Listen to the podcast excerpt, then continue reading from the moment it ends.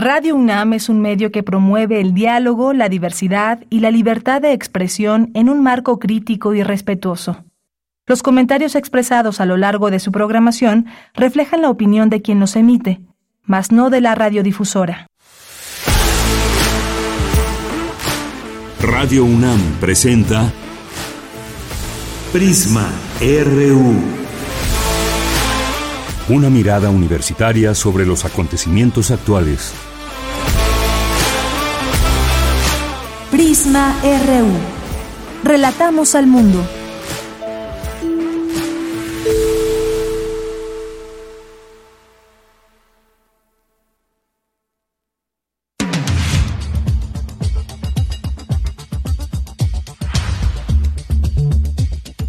Muy buenas tardes, muchas gracias por estar aquí en Prisma RU. Estamos arrancando este informativo en vivo desde aquí, desde Radio UNAM en la colonia del Valle. Pues mucha información que tendremos el día de hoy, el viernes, se dio a conocer esta, de, esta triste noticia de Héctor Bonilla que fue uno de los actores más reconocidos del cine mexicano, falleció y bueno, pues él, padecía desafortunadamente de cáncer y se acabó la función, escribió antes de su muerte y como epitafio el 25 de noviembre, pues familiares anunciaron que el actor de 83 años había fallecido debido al cáncer de riñón que padecía desde hace cuatro años. Ahí se dieron muchas muestras de cariño, sobre todo también en redes sociales y pues habla de su familia dio a conocer que murió en paz, sin dolor, rodeado de su círculo más íntimo que lo acompañó hasta el final. Se destacó pues todas estas cualidades como actor, mucho se dio a conocer con Rojo Amanecer, por ejemplo, pero todo un legado que dejó también eh, por su actuación para las generaciones posteriores en la escena del cine, pero también del teatro. Así que descanse en paz, Héctor Bonilla. Y bueno, entre otras cosas, por supuesto, hablaremos de lo que sucedió ayer, esta marcha multitudinaria en, el, en las inmediaciones del centro y Zócalo Capitalino, una marcha que comenzó para muchos desde desde la madrugada, desde la noche del día anterior, para muchos otros desde la madrugada, muchas horas de concentración, muchas horas de marcha que encabezó el presidente Andrés Manuel López Obrador hasta llegar al Zócalo Capitalino, donde ahí dio un discurso de más de hora y media, algunos datos que destacaremos al análisis de su discurso y lo que fue esta marcha también el color de la misma. Y pues también voces voces que hay en torno a lo que sucedió, voces críticas, fue algunos señalan desde la crítica una marcha de acarreo para poder llenar todas estas eh, inmediaciones, para poder llenar el zócalo. La cifra oficial es de un millón doscientas mil personas que habrían participado en la marcha del día de ayer. ¿Usted participó? ¿No participó? ¿Sí o no? ¿Por qué? Esperamos también su comunicación en nuestras redes sociales, arroba PrismaRU en Twitter, PrismaRU en Facebook. Bien, a nombre del equipo, soy de Yanira Morán. Le invito a que se quede con nosotros nosotras, nosotros aquí en este espacio, donde estaremos platicando de este tema, le decía, de la marcha con el doctor Rogelio Mondragón Reyes, que nos va a platicar, nos va a analizar más bien el discurso de, pronunciado el día de ayer por el presidente Andrés Manuel López Obrador. Tenemos nuestra colaboración de cada 15 días con el periodista Luis Guillermo Hernández, también estará con este equipo de Prisma RU y vamos a tener en nuestra segunda hora hemos vamos a abordar este tema que es un tema internacional y tiene que ver con estas manifestaciones que ha habido en China en torno a los confinamientos, a las normas que se exigen desde el gobierno por el tema de COVID-19 e incluso en estas manifestaciones se ha pedido la destitución de Xi Jinping, su presidente. Vamos a platicar del tema con la doctora Mariana Escalante, doctorante en la Facultad de Ciencias Políticas y Sociales de la UNAM. Y entre sus temas de investigación está la relación China-México, política exterior China, entre otras. Platicaremos con ella sobre el tema. Tenemos cartografía RU con Otto Cázares y tenemos esta inauguración de la Feria Internacional del Libro de Guadalajara. Allá se encuentra nuestra compañera Tamara Quirós, que nos tendrá un enlace desde allá y las distintas actividades que se van generando todos los días a través de esta enorme feria del libro. Bien, pues eso es parte de lo que tendremos hoy. Quédese aquí en Prisma RU. También tendremos las actividades de la sala Julián Carrillo, por supuesto, con Montserrat Muñoz. Esto y más aquí en Prisma RU. Y desde aquí, relatamos al mundo. Relatamos al mundo. Relatamos al mundo. Una de la tarde con siete minutos y en resumen en este día lunes 28 de noviembre del año 2022 en los temas universitarios preside el rector Enrique Graue la ceremonia de entrega del Premio Universidad Nacional y reconocimiento distinción Universidad Nacional para Jóvenes Académicos 2022 que se otorga a quienes se han desempeñado de manera sobresaliente en labores de docencia, investigación o extensión de la cultura instituye la UNAM el premio Pablo González Casanova para reconocer la excelencia académica en el sistema Universidad Abierta y Educación a Distancia. El galardón se otorgará anualmente para reconocer la labor de las y los profesores universitarios inauguran el vigésimo octavo coloquio nacional anual del Centro de Investigaciones sobre América Latina y el Caribe, Sociedades en Movimiento. La campaña Nosotras con la Información busca que haya más réplica del ejercicio y que las mujeres indígenas cuenten con información oportuna para ejercer sus derechos en todos los ámbitos. En los temas nacionales, luego de encabezar la marcha por la transformación, el presidente Andrés Manuel López Obrador presentó su cuarto informe de gobierno. Aseguró que no habrá reelección y llamó humanismo mexicano al modelo que aplica su administración. Nuestra tesis es que no basta el crecimiento económico, sino que es indispensable la justicia. Nosotros consideramos que lo fundamental no es cuantitativo, sino cualitativo. Es decir, la distribución equitativa del ingreso y de la riqueza. El fin último de un Estado es crear las condiciones para que la gente pueda vivir feliz y libre de miserias y temores. Y escuchar a todas y a todos, pero otorgando preferencia a los pobres y humillados. Siempre dijimos, ese fue mi lema de campaña por la jefatura de gobierno de la Ciudad de México en el año 2000, que por el bien de todos, primero los pobres. Esta frase debiera ser la esencia de la actividad política, porque es sinónimo de humanismo, y una forma distinta de entender la importancia del poder, cuyo ejercicio, como lo he dicho muchas veces, solo es puro y virtuoso cuando se pone al servicio de los demás. En más información, la jefa de gobierno de la Ciudad de México, Claudia Sheinbaum, reportó que no hubo incidentes durante la marcha.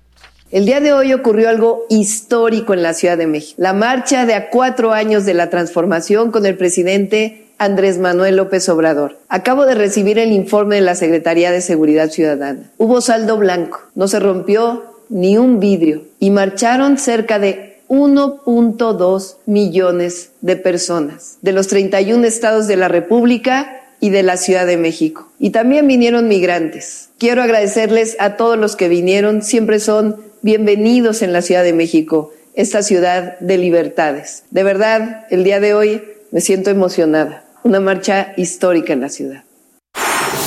Bien, ahí las palabras de la jefa de gobierno Claudia Sheinbaum.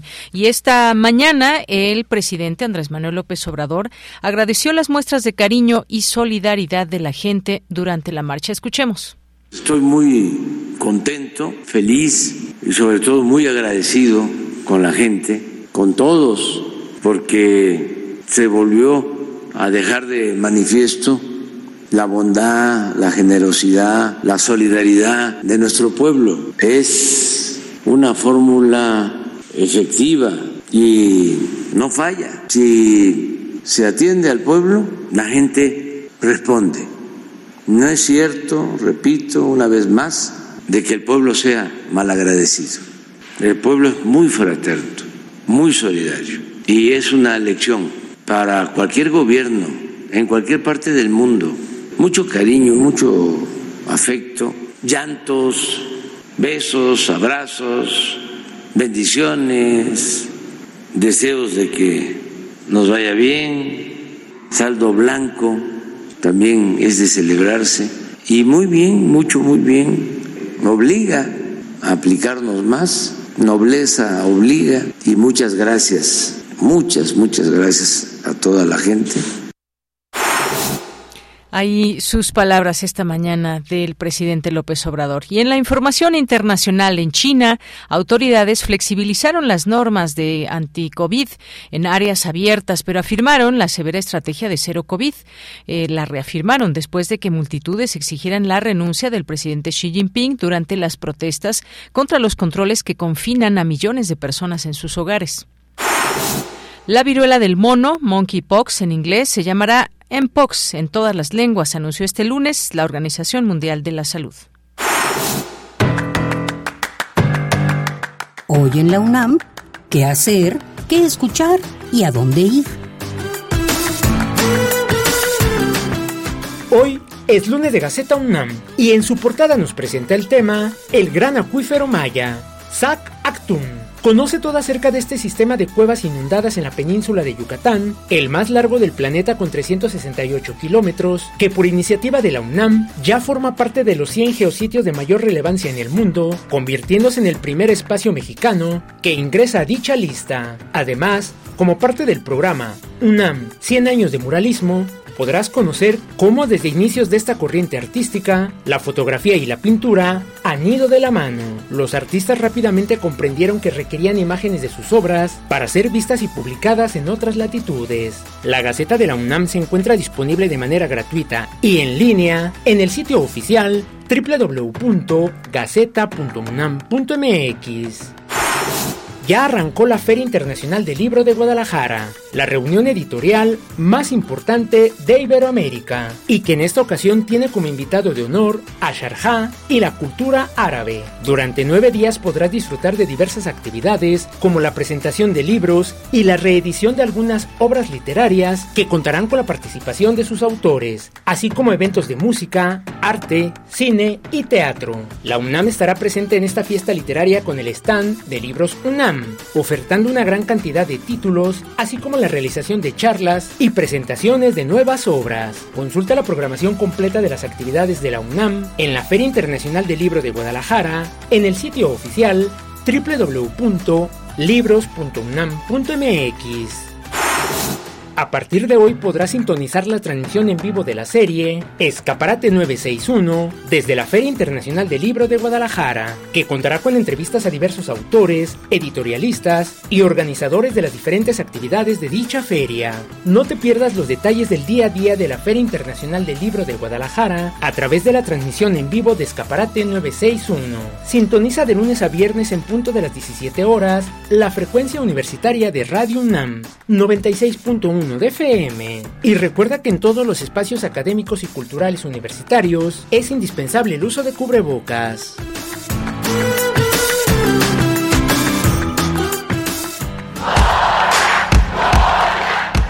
Campus RU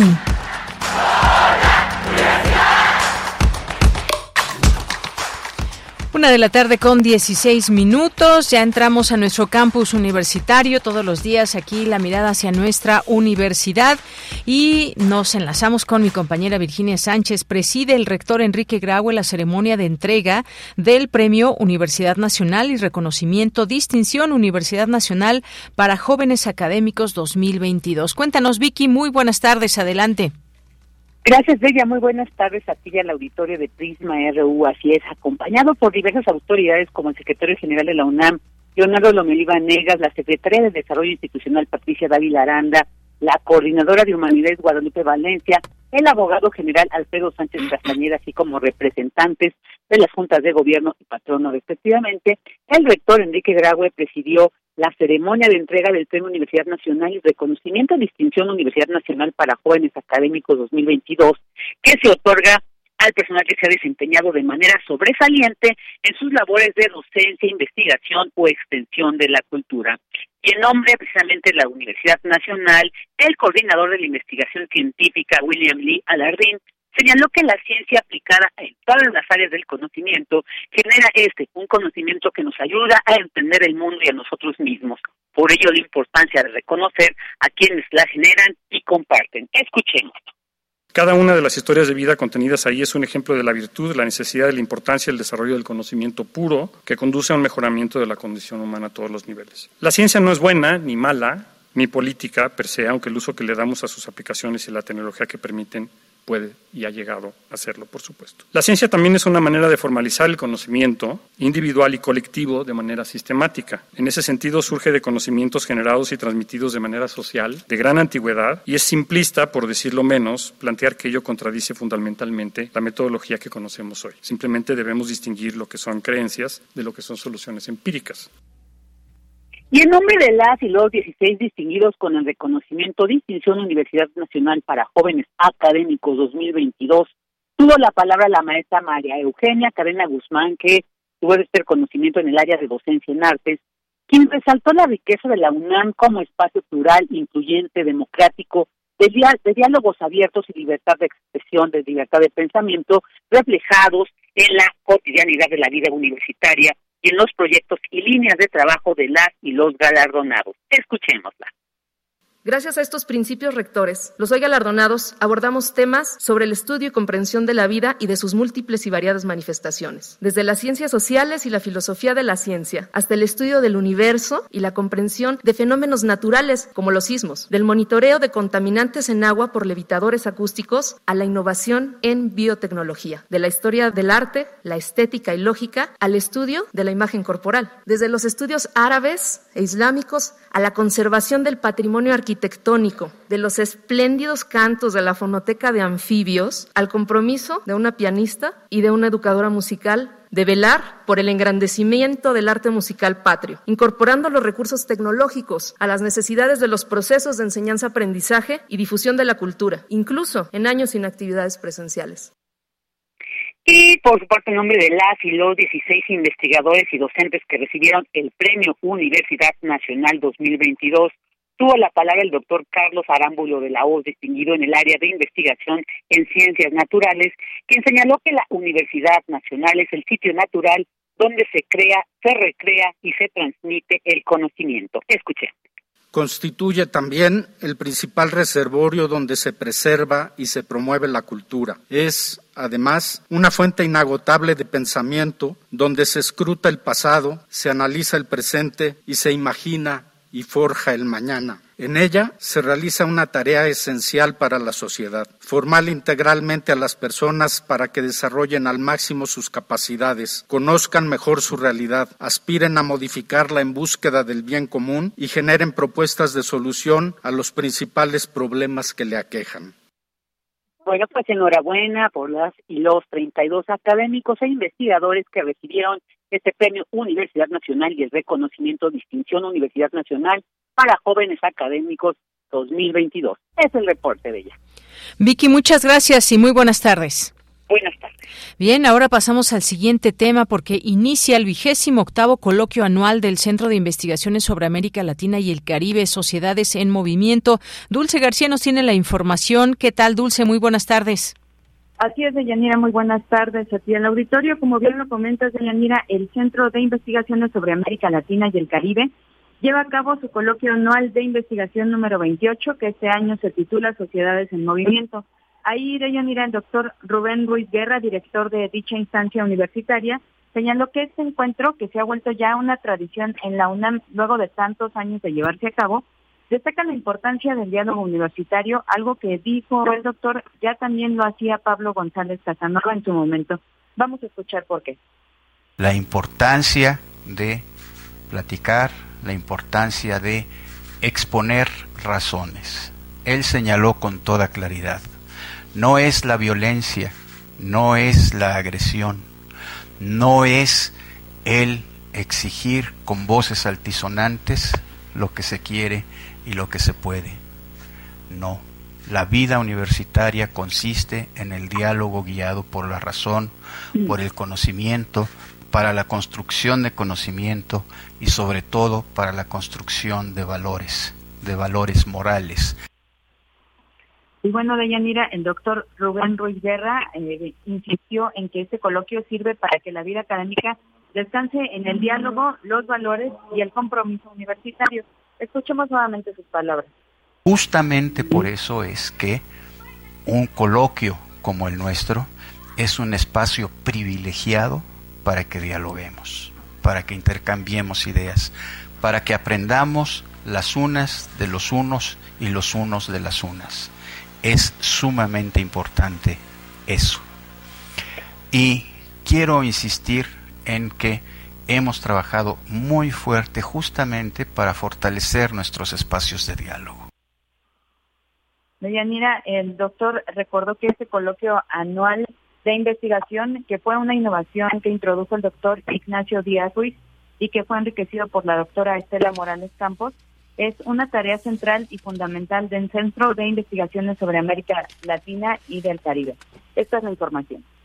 Dulce, muchas gracias y buenas tardes. Gracias a ti, muy buenas tardes. Bien, vamos ahora con Cindy Pérez Ramírez. Presentan la segunda edición de Nosotras con la Información, campaña por el derecho a la información de las mujeres indígenas. ¿Qué tal, Cindy? Muy buenas tardes. ¿Qué tal, Deyanira? Muy buenas tardes. Es un gusto saludarte a ti y a todo el auditorio. La campaña tiene por objetivo promover el ejercicio del derecho de acceso a la información de las mujeres indígenas a través de videos animados y cápsulas en tres lenguas indígenas, el chol en su variante tila, maya yucateco y zapoteco xista.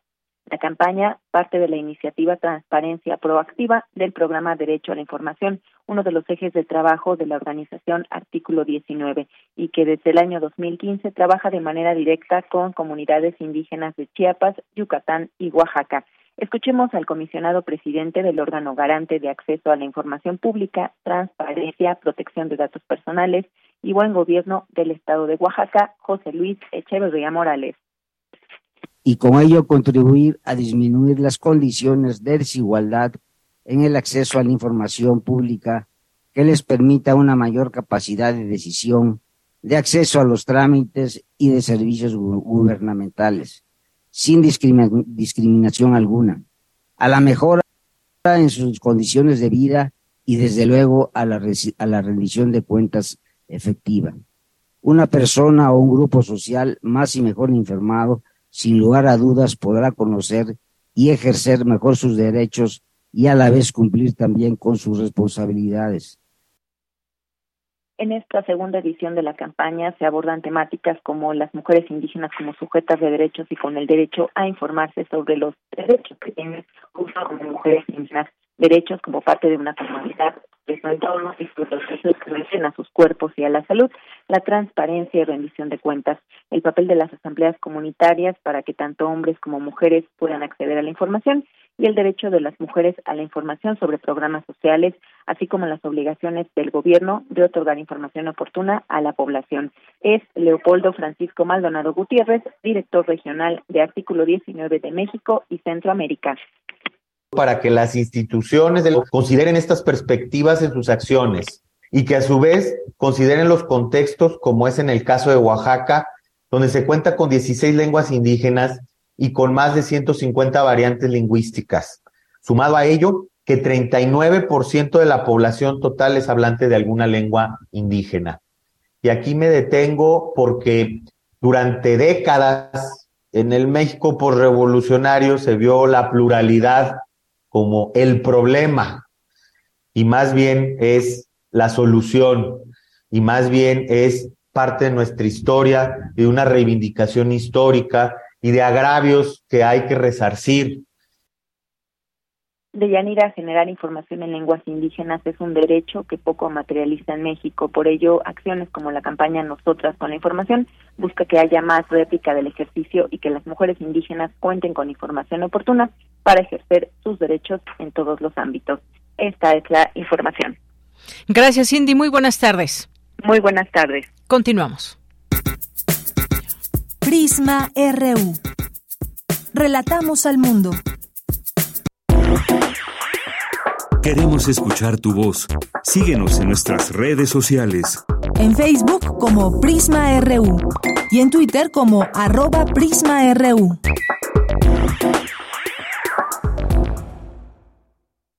Bien, continuamos y vamos a entrar a este tema que tiene que ver con la manifestación de ayer, con la marcha que se llevó a cabo el día de ayer y que hay distintas aristas desde donde observarla, desde su parte política, este discurso que da cuenta de estos primeros cuatro años de gobierno eh, de Andrés Manuel López Obrador y pues todo esta, eh, todo, toda esta participación que hubo de muchas personas que vinieron de eh, distintos estados de la República Mexicana e incluso vinieron de Estados Unidos para darse cita aquí, hacer un apoyo, hacer constar el apoyo que le dan al presidente Andrés Manuel López Obrador. Y en este sentido, pues bueno, también hubo, hubo pues esas eh, voces en torno a la marcha, unas voces que se pueden catalogar como críticas a todo lo que se vio el día de ayer, una organización,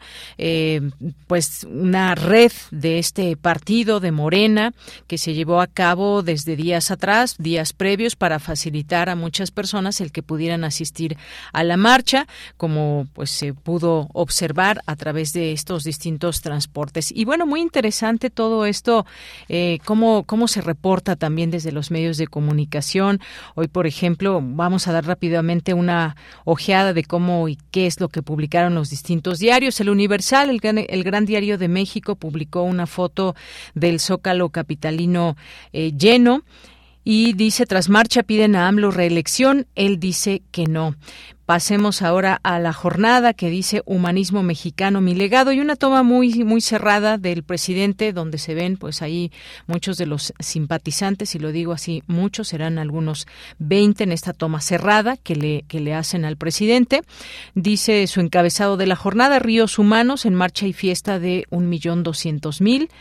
El caso de Reforma, pues Reforma en su primera plana destaca pues eh, ya en segundo plano esta marcha, el discurso pone una parte donde se vio el zócalo que no estaba completamente completamente lleno, en un espacio que quedó y también dice dice muchos marchan pocos lo escuchan. Usan camiones micros autos de gobierno 1787 camiones a su servicio es lo que señala hoy Reforma y ahí pues todos los puntos que habrían recorrido estos estos camiones. Luego tenemos también Milenio que destaca AMLO mi modelo es el humanismo mexicano es información que destaca hoy Milenio y bueno, pues se ve detrás al presidente una toma que está desde pues desde la parte hacia el discurso, hacia el zócalo capitalino, hacia el discurso que está dando el financiero, dice marcha y bautiza AMLO su modelo. Ahí se ve una fotografía eh, pequeña con todo el zócalo lleno que destaca que destaca el financiero y también pues ahí al centro quienes acompañan de su gabinete al presidente Andrés Manuel López Obrador. El economista, el economista no, no publica nada en su primera plana respecto a este tema. Excelsior también una fotografía del Zócalo lleno, dice Humanismo, legado de la 4T. El Heraldo publica una, una fotografía sobre reforma que se ve pues completamente llena. Dice marchan 1.2 millones con AMLO. El Sol de México como en la campaña, como en la campaña eh, y destaca aquí como, como en la campaña hay una fotografía de, eh, de reforma también en su llen, eh, pues llenas las calles. Crónica dice AMLO muestra músculo en su marcha de seis horas al Zócalo. Y esto es lo que destaca Crónica, La Razón, una fotografía del presidente ahí con todas las personas que se que le acompañaban. Bueno, algunas de las personas que lo acompañaban, como Adán Augusto, la jefa de gobierno Claudia Sheinbaum y las personas que quieren acercarse a él, tomarse una foto y más. AMLO vuelve a las calles arropado y con estructuras y define ideario de la 4T, dice La Razón. Y bueno, pues eh, hasta ahí son algunos de los medios más destacados de México. Y bueno, estamos esperando aquí una comunicación con el doctor Rogelio Mondragón Reyes que nos que nos em, que nos iba a tomar la llamada el día de hoy. No sé si por ahí ande algún teléfono mal. Vamos a hacer un pequeño corte o si no vamos a nuestro colaborador Luis Guillermo Hernández para pues darle la voz precisamente a los analistas que eh, podamos tener el día de hoy. Si no nos contesta el doctor, eh, podemos llamar a Luis Guillermo Denis para que podamos tener ahí a ganarle al tiempo y podamos tener la voz de ambos. Y bueno, pues eh, vamos a platicar de esto con nuestros colaboradores el día de hoy, desde pues el discurso del presidente que teníamos ahí planeado con el doctor Rogelio Mondragón Reyes y por la otra con Luis Guillermo Hernández que tiene su participación aquí en este espacio los días los días eh, lunes cada 15 días. Así que pues vamos a vamos a Vamos a, tener esta información en un momento más. Luis, Guillermo Hernández lo voy presentando, es periodista independiente, director del medio La Sexta W, experto en medios de comunicación y analista político, quien nos va a platicar de la marcha. Bueno, pues ya nos enlazamos con él. Luis Guillermo, ¿ya está? Ya está Luis Guillermo. A ver, ya lo están enlazando para que podamos tener conversación con él. ¿Quién está? A ver, bueno, vamos a meter ahí, tenemos una cápsula para estar, para resolver rápidamente esta, esta cuestión con alguno de nuestros colaboradores y volvemos en unos momentos más. Adelante.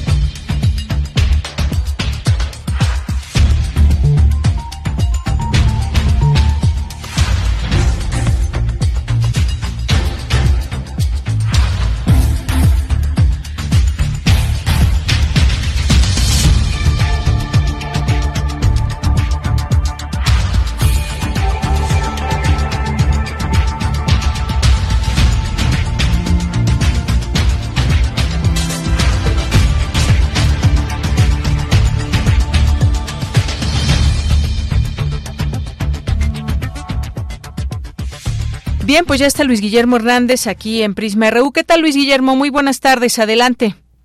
Deyanira, muy buenas tardes. Un placer saludarte a ti también a la audiencia de Prisma RU y de nuestra radio universidad. Bien, pues Luis Guillermo, un gusto saludarte. Cuéntanos, pues, qué es lo que viviste ayer. Participaste en esta marcha, en esta marcha para eh, de apoyo al presidente, convocada por el presidente y, pues, en el marco de estos cuatro años de gobierno. Cuéntanos qué es lo que viste, desde dónde observar esta esta marcha ciudadana, esta marcha ciudadana convocada por el presidente López Obrador. Bueno, yo yo sí yo sí le daría el título de marcha ciudadana, independientemente de que la convocatoria original hubiese partido de la presidencia de la República, independientemente de que quien llamó, a quien se le ocurrió, fue al presidente de la República, y creo que merece el, el nombre de marcha ciudadana, de marcha popular, porque lo que vimos ayer, Yanira, fue uno de los ejercicios de eh, manifestación política y social más contundentes en lo que va de este siglo y en una buena parte del siglo XX, miles, cientos de miles de personas de todos los eh, rincones del país, incluso del extranjero, que llegaron al llamado del presidente de la República para manifestarle dos cosas. La primera, que el pueblo, la gente, respalda a esta cuarta transformación, que hay una alegría manifiesta, hay un eh, hay una expectativa de contento alrededor de muchos y muchas de quienes votaron por él en 2018, pero sobre todo para manifestarle su respaldo social al proyecto, al proyecto que encabeza el presidente de la República. Me parece que negarle el título de movilización ciudadana a este ejercicio es cerrar los ojos a la evidente movilización social que no solo es física, sino también anímica y también y también eh, ideológica, mi querida Deyanira. Sí, y Luis Guillermo, y sí te doy la razón en este sentido. El llamado fue desde el presidente y la participación, pues, es a las ciudadanas y los ciudadanos en este en este sentido. Vimos también, eh, pues, esta participación de miles y miles de personas que provenían de distintos estados de la República Mexicana. Una marcha que fue bastante larga, algo que mencionaban algunos medios cuando estaba el discurso del presidente, comenzaron a retirarse algunas personas y esto, pues, bueno quizás no sé tú cómo lo veas, entiende por el tema de el pues el número de horas que participó la gente, una marcha que pues estuvo estuvo acompañada del sol también y muchas personas que empezaron desde muy muy temprano, no a las nueve de la mañana, sino que estaban ahí eh, reportando desde sus redes sociales cinco o seis de la mañana. Mira, yo, yo te voy a te voy a contar mi experiencia personal yo llegué al Ángel de la Independencia alrededor de las seis de la mañana para observar cómo iba, cómo iba conglomerándose la gente, cómo iba formándose esta masa eh, que esperábamos, que, que adivinábamos que se iba a formar. Y alrededor de las nueve de la mañana, cuando pues, prácticamente ya la zona alrededor del Ángel de la Independencia estaba prácticamente llena. Había reportes, incluso de mis vecinos, de la gente de la zona, que señalaban que el mar de gente, la marea de gente empezaba a colmar el paseo de la reforma desde la avenida Juárez hasta la fuente de petróleos mexicanos, es decir, hasta el periférico de la Ciudad de México. Y este recorrido era pues prácticamente sortear multitudes en algunos momentos francamente de manera infranqueable. Yo que estuve ahí y que estuve incluso a unos metros del presidente de la República cuando eh, comenzó a caminar por Paseo de la Reforma, simple y sencillamente de llanera no pude llegar más allá de la eh, conjunción de Reforma y Avenida Juárez. Era tal el gentío era tal la multitud que no había manera de pasar más allá. Solo unos cuantos, que eran el bloque, digamos, más cercano al presidente, le pudieron aguantar el paso. Vimos que incluso algunos, como el canciller Marcelo Ebrard, simple y sencillamente no pudieron acompañarle en todo el recorrido, porque la marea humana era verdaderamente de una dimensión inusitada, inesperada y verdaderamente contundente. Por eso, porque lo viví y porque no pude ni siquiera acercarme a el hemiciclo a Juárez en este recorrido que era mi intención, no veo de ninguna manera como un fracaso o como un detalle negativo el que el Zócalo, en el momento en el que el presidente de la República empezó a dar su discurso, estuviera en ciertos sectores con poca gente. Muchos, miles, diría yo, decenas de miles, nos fuimos quedando en las calles porque ya no había manera de llegar al Zócalo, mi querida Deyanira.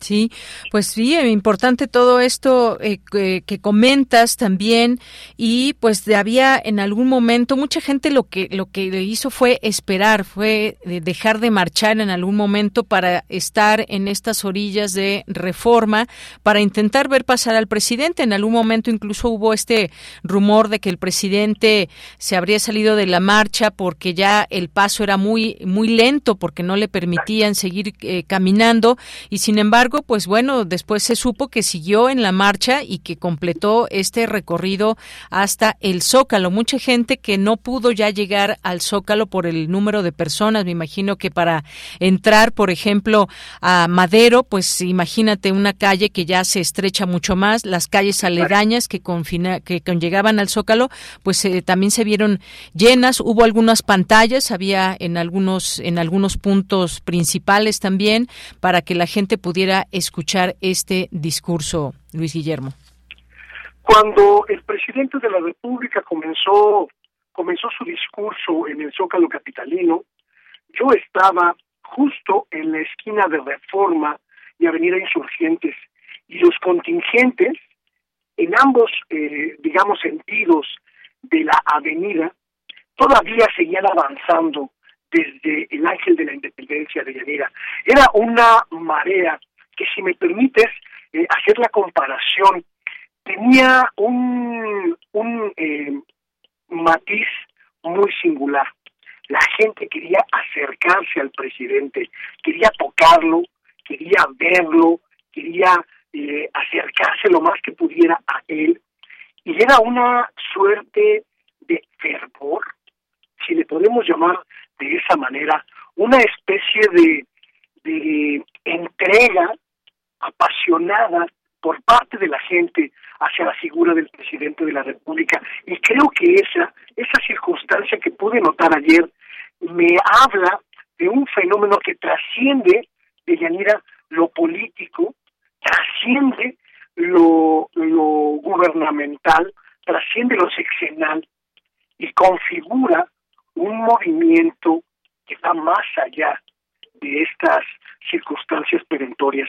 Y creo, creo que como analista, como periodista que en casi 30 años de carrera ha atestiguado innumerables movilizaciones como esta o que se parecen a esta, no había sentido, no había palpado tal tal entrega de Yanira y esto me parece que es un asunto que merece un análisis muy profundo y una reflexión muy profunda sobre el antes y después que va a representar en términos históricos, políticos y sociales la presidencia de López Obrador.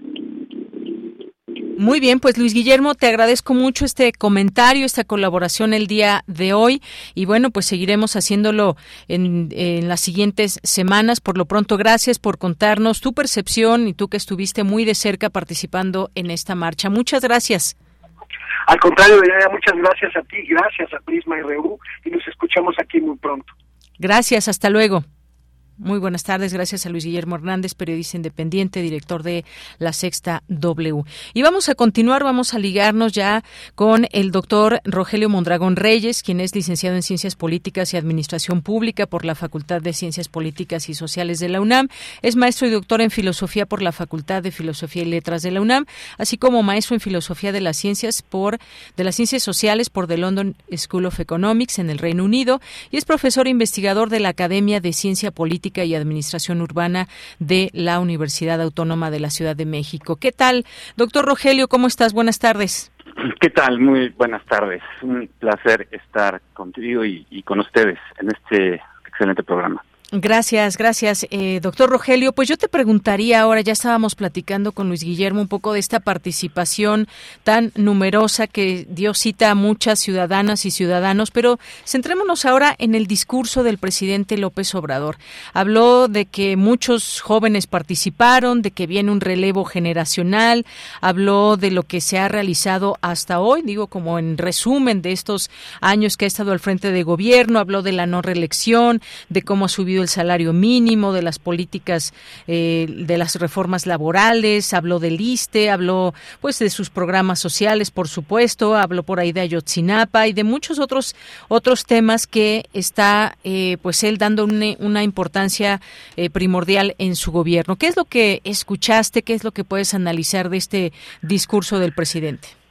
Claro, eh, bueno, antes que nada me gustaría coincidir con Luis Guillermo, yo también estuve por ahí y básicamente tengo una impresión muy similar, es decir, no no tendría nada que, que añadir, sino pues más bien coincidir plenamente en esa percepción de, de, la marcha, ¿no? Por otro lado, en, ya el, el discurso propiamente hablando que fue expuesto en el Zócalo, pues digo, a, a reserva de hacer un mejor análisis, lo que he podido observar a bote pronto, se trata de eh, 110 puntos en los que él enuncia sus distintos logros en hasta 17 temas que logré identificar, haciendo un esfuerzo de síntesis importante, así como 18 puntos hacia el final en donde recapitula sobre estos 110 logros y algunas cuestiones más. Y por último, que es lo que a mí me parece más importante, quizá por mi formación filosófica, es la propuesta programático-filosófica que, que postula o que se, que se anima a postular finalmente en este en esta parte final de su gobierno, que es lo que él denomina humanismo mexicano y que de algún modo abreva de, del pensamiento y la ideología de algunos de los grandes, digamos, héroes eh, de la patria y del, pensamiento mexicano, ¿no? Y, y, bueno, pues estamos hablando de, de 18, 17 distintos temas, cada uno con sus distintas ramificaciones, pero a grandes rasgos podríamos decir que, que el énfasis estuvo en sus logros en materia de política social, aunque por supuesto hay otros muchos temas, política laboral y empleo, educación, política científica, salud, economía, corrupción y austeridad, política energética, infraestructura, agricultura y pesca, ecología y reforestación, mejoramiento urbano, seguridad y protección civil, derechos humanos y discriminación, relaciones exteriores o internacionales, y democracia, derechos políticos y gobernabilidad, así como deporte, son los temas que yo pude eh, los macro temas que pude identificar, por supuesto, distribuidos en estos 10, 110 distintos logros, que cada uno merecería un análisis por, por sí mismo, ¿no? Claro, pues bueno, sí, efectivamente son bastantes temas los que se abordaron también, lo que él considera estos logros de su administración. Y bueno, pues, ¿qué, fue lo que vimos ayer ahí regresando a este tema de, de la marcha? Fíjate, importante también traer aquí pues las voces eh, críticas hacia, hacia una marcha o hacia incluso las formas eh, que pues que venden del presidente.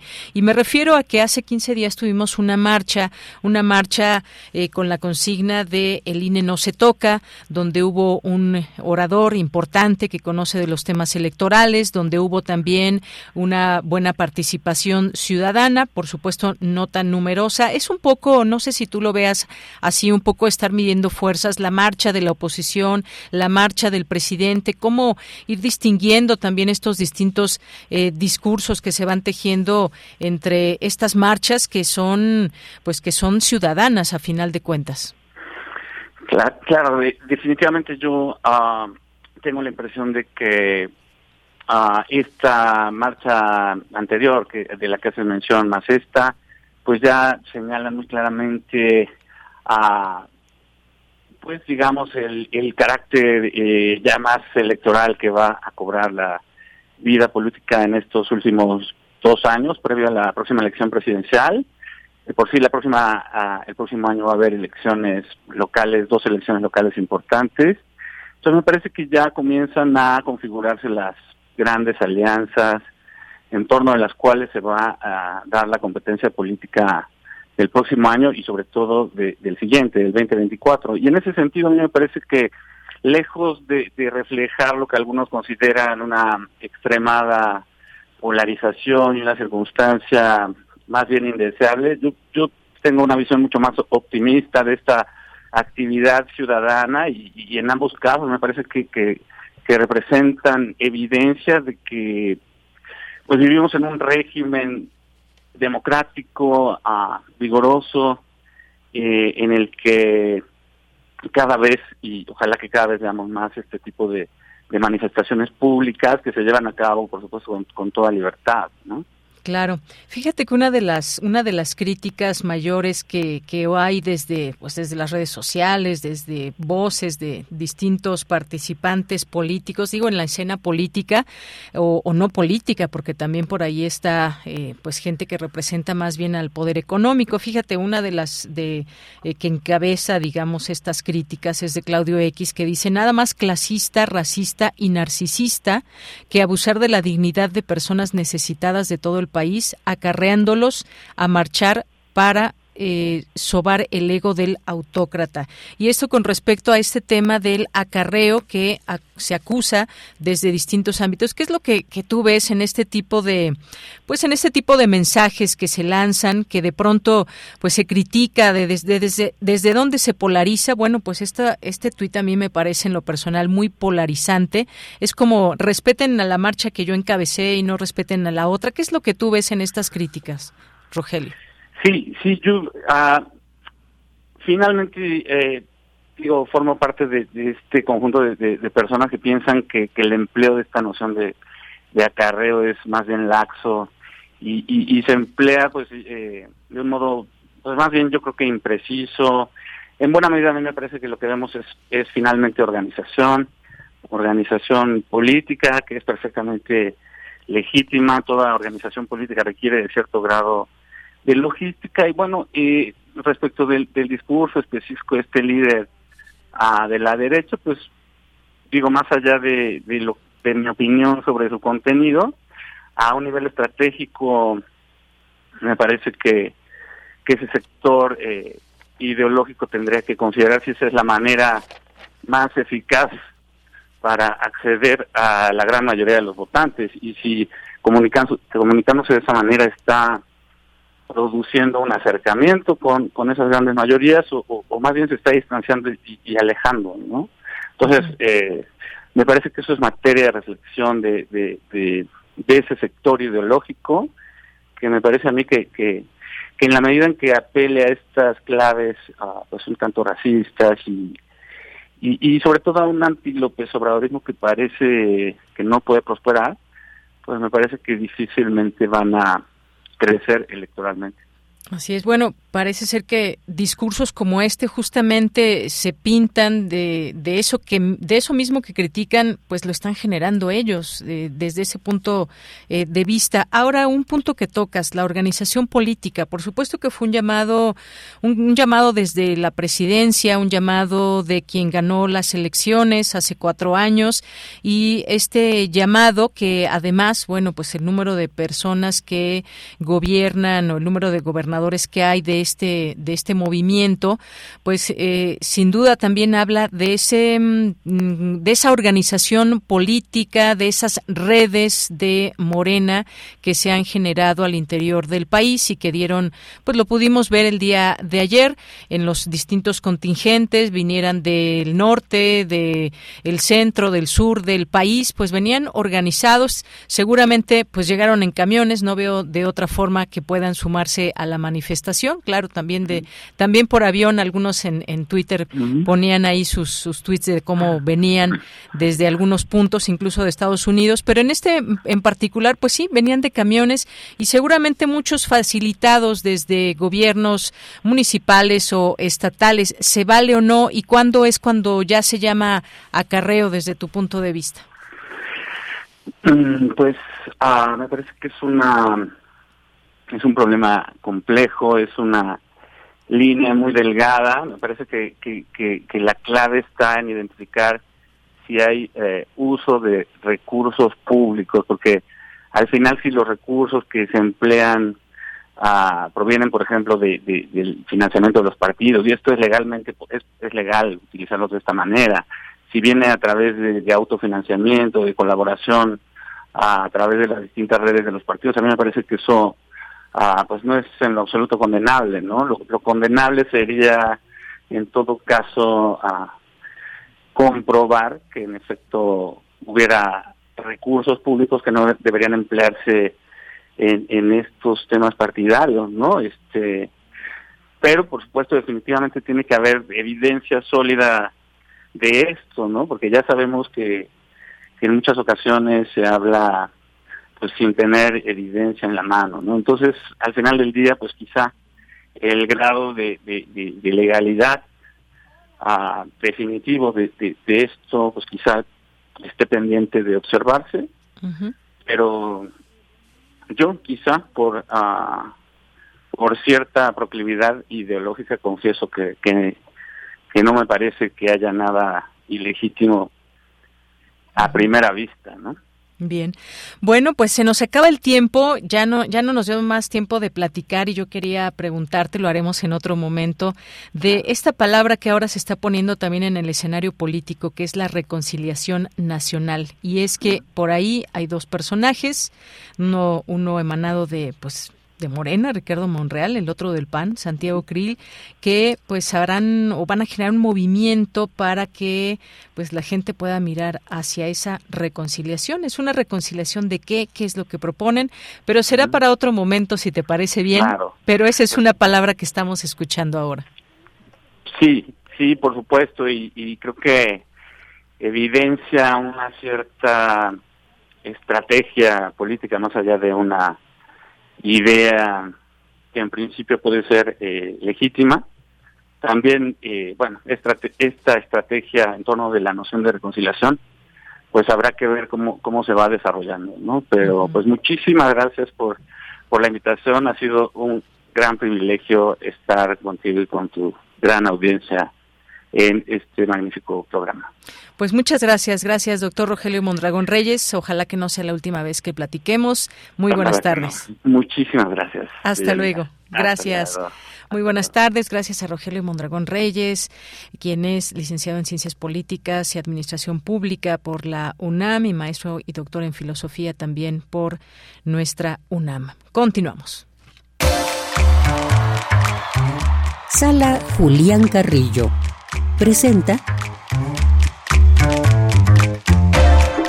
Bien, nos vamos ahora ya con Montserrat Muñoz, que ya está lista aquí en cabina. Monse, buenas tardes. Hola, ¿qué tal, querida Deyanira, equipo de Prisma RU? Por supuesto, a todas, a todos quienes escuchan nuestras actividades culturales, a quienes vienen también a la sala Julián Carrillo. Y bueno, estos flechazos son para convencerlos de formar parte de nuestra comunidad y a quienes ya son parte de nuestra comunidad, pues darles también esta exclusiva. Primero que nada, sepan que tenemos esta semana Cineclub, concierto enlaces en Facebook dedicados a la videodanza y también sorpresas porque el próximo año ya empezamos con nuestros cursos culturales, que en esta ocasión son seis y me complace mucho invitarles, ya sea que tengan que ver con la narrativa, con la expresión, el uso de la voz, con la creación de textos, con la promoción a las bandas independientes. Entonces me toca contarles que este martes les esperamos a las seis de la tarde con la película Volverte a ver, es un documental de Carolina Corral, es entrada libre. También, como ya ustedes conocerán, nuestro Cineclub Radio Cinema de Jean-Luc Godard, demostrando que la ficción no debe de costar demasiado dinero. Alphaville la proyectamos este miércoles a las 6 de la tarde. También el jueves tenemos un enlace de videodanza con Andrea Castañeda y Rocío Becerril. Esto va a ser digital, así que conéctense por favor.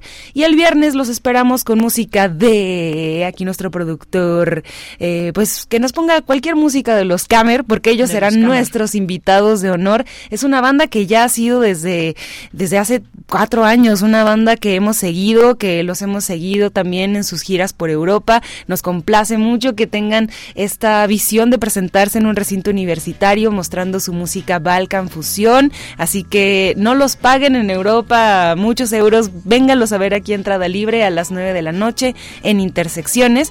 Y mientras nos vamos ambientando, les quiero contar que, bueno, también tenemos muchas sorpresas del Cine Baúl porque habrán cursos dedicados al cine impartidos por Carlos Narro, también un viaje sobre la heroína y el héroe impartido por Héctor Salik sobre este camino simbólico y narrativo.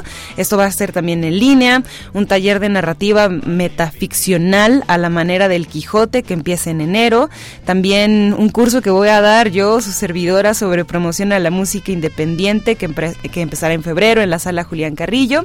El clásico Voz tu Voz, curso impartido por Elena de Aro, que también va a ser en línea y pues presencial en este formato híbrido. Si ustedes quieren conocer más acerca de los cursos, de la información que cada uno tiene preparado para ustedes y también de los precios, recuerden que tenemos descuento para la comunidad de INAPAM y la UNAM.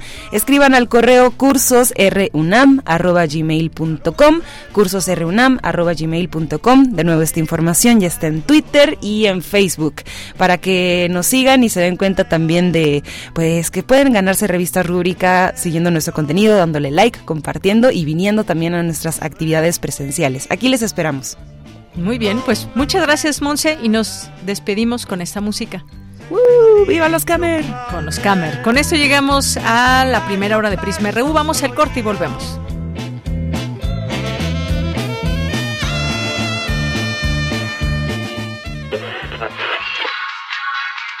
Dijeron que el video mataría a la estrella de radio. Pero no fue así. Tenemos casi 23.000 audios disponibles en nuestro podcast. Conoce nuestras series, radioteatros, barras, adaptaciones y otras joyas radiofónicas del pasado en www.radiopodcast.unam.mx. Disfruta a toda hora Radio UNAM. Experiencia sonora.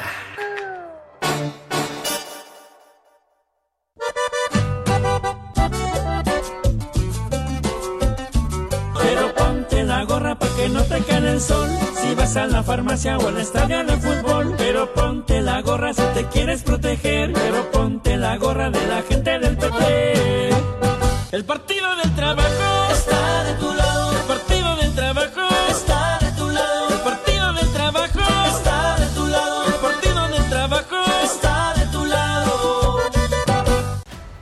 Si no quieres quedar peor que una piedra, mejor no consumas crack o piedra.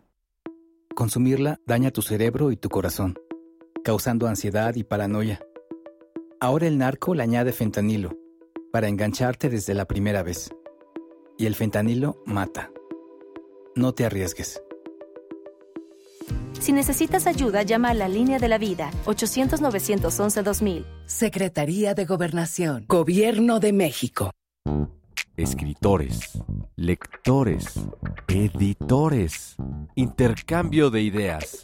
Todo esto en un espacio dedicado a la literatura. Feria Internacional del Libro de Guadalajara 2022. Sharjah y la cultura árabe son los invitados de honor. Transmisión especial de Escaparate 961 desde esta gran fiesta editorial. De lunes 28 de noviembre al viernes 2 de diciembre a las 17 horas. Escucha a tus autores favoritos por el 96.1 de FM. Radio UNAM. Experiencia, Experiencia sonora. sonora.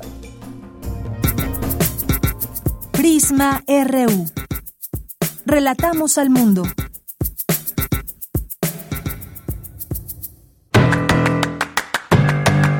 Mañana en la UNAM, ¿qué hacer? ¿Qué escuchar? ¿Y a dónde ir? El seminario Espacio, Cultura y Turismo del Instituto de Geografía de la UNAM organiza la conferencia Cambios en el sector turístico a partir de la pandemia por COVID-19, que contará con la participación de la doctora Maribel Osorio García, académica de la Universidad Autónoma del Estado de México. Conéctate mañana martes 29 de noviembre, en punto de las 17 horas, a través de las redes sociales del Instituto de Geografía de la UNAM. ¿Te gusta diseñar e implementar ideas para lograr una transformación verde en México? La UNAM y el Programa de las Naciones Unidas para el Desarrollo en México te invitan a participar en el concurso Soluciones para la Transformación Sostenible, que busca reunir ideas y acciones innovadoras que puedan transformar sosteniblemente las cadenas de valor y sectores productivos para transitar hacia procesos con menos emisiones y que cuiden la biodiversidad en México. Los interesados deberán compartir una idea o solución que responda a uno de los siguientes ejes: electrónicos, infraestructura, moda, movilidad, alimentación y agricultura, así como viajes y turismo. La fecha límite para presentar las propuestas es el 4 de diciembre. Para mayores informes consulta el sitio oficial y las redes sociales de la UNAM y el Programa de las Naciones Unidas para el Desarrollo en México. Los institutos de Geografía, Geología y Geofísica de la UNAM te invitan a visitar la exposición Geopedregal, Aula Viva, bajo la curaduría de Bernardo Ortega. Además, podrás participar en talleres de fototrampas e introducción a naturalista. La exposición Geopedregal, Aula Viva la podrás visitar en el Instituto de Geografía de la UNAM hasta el próximo 16 de diciembre. La entrada es libre y el aforo limitado. No olvides llevar tu cubrebocas y respetar las indicaciones del personal. Para Prisma RU, Daniel Olivares Aranda.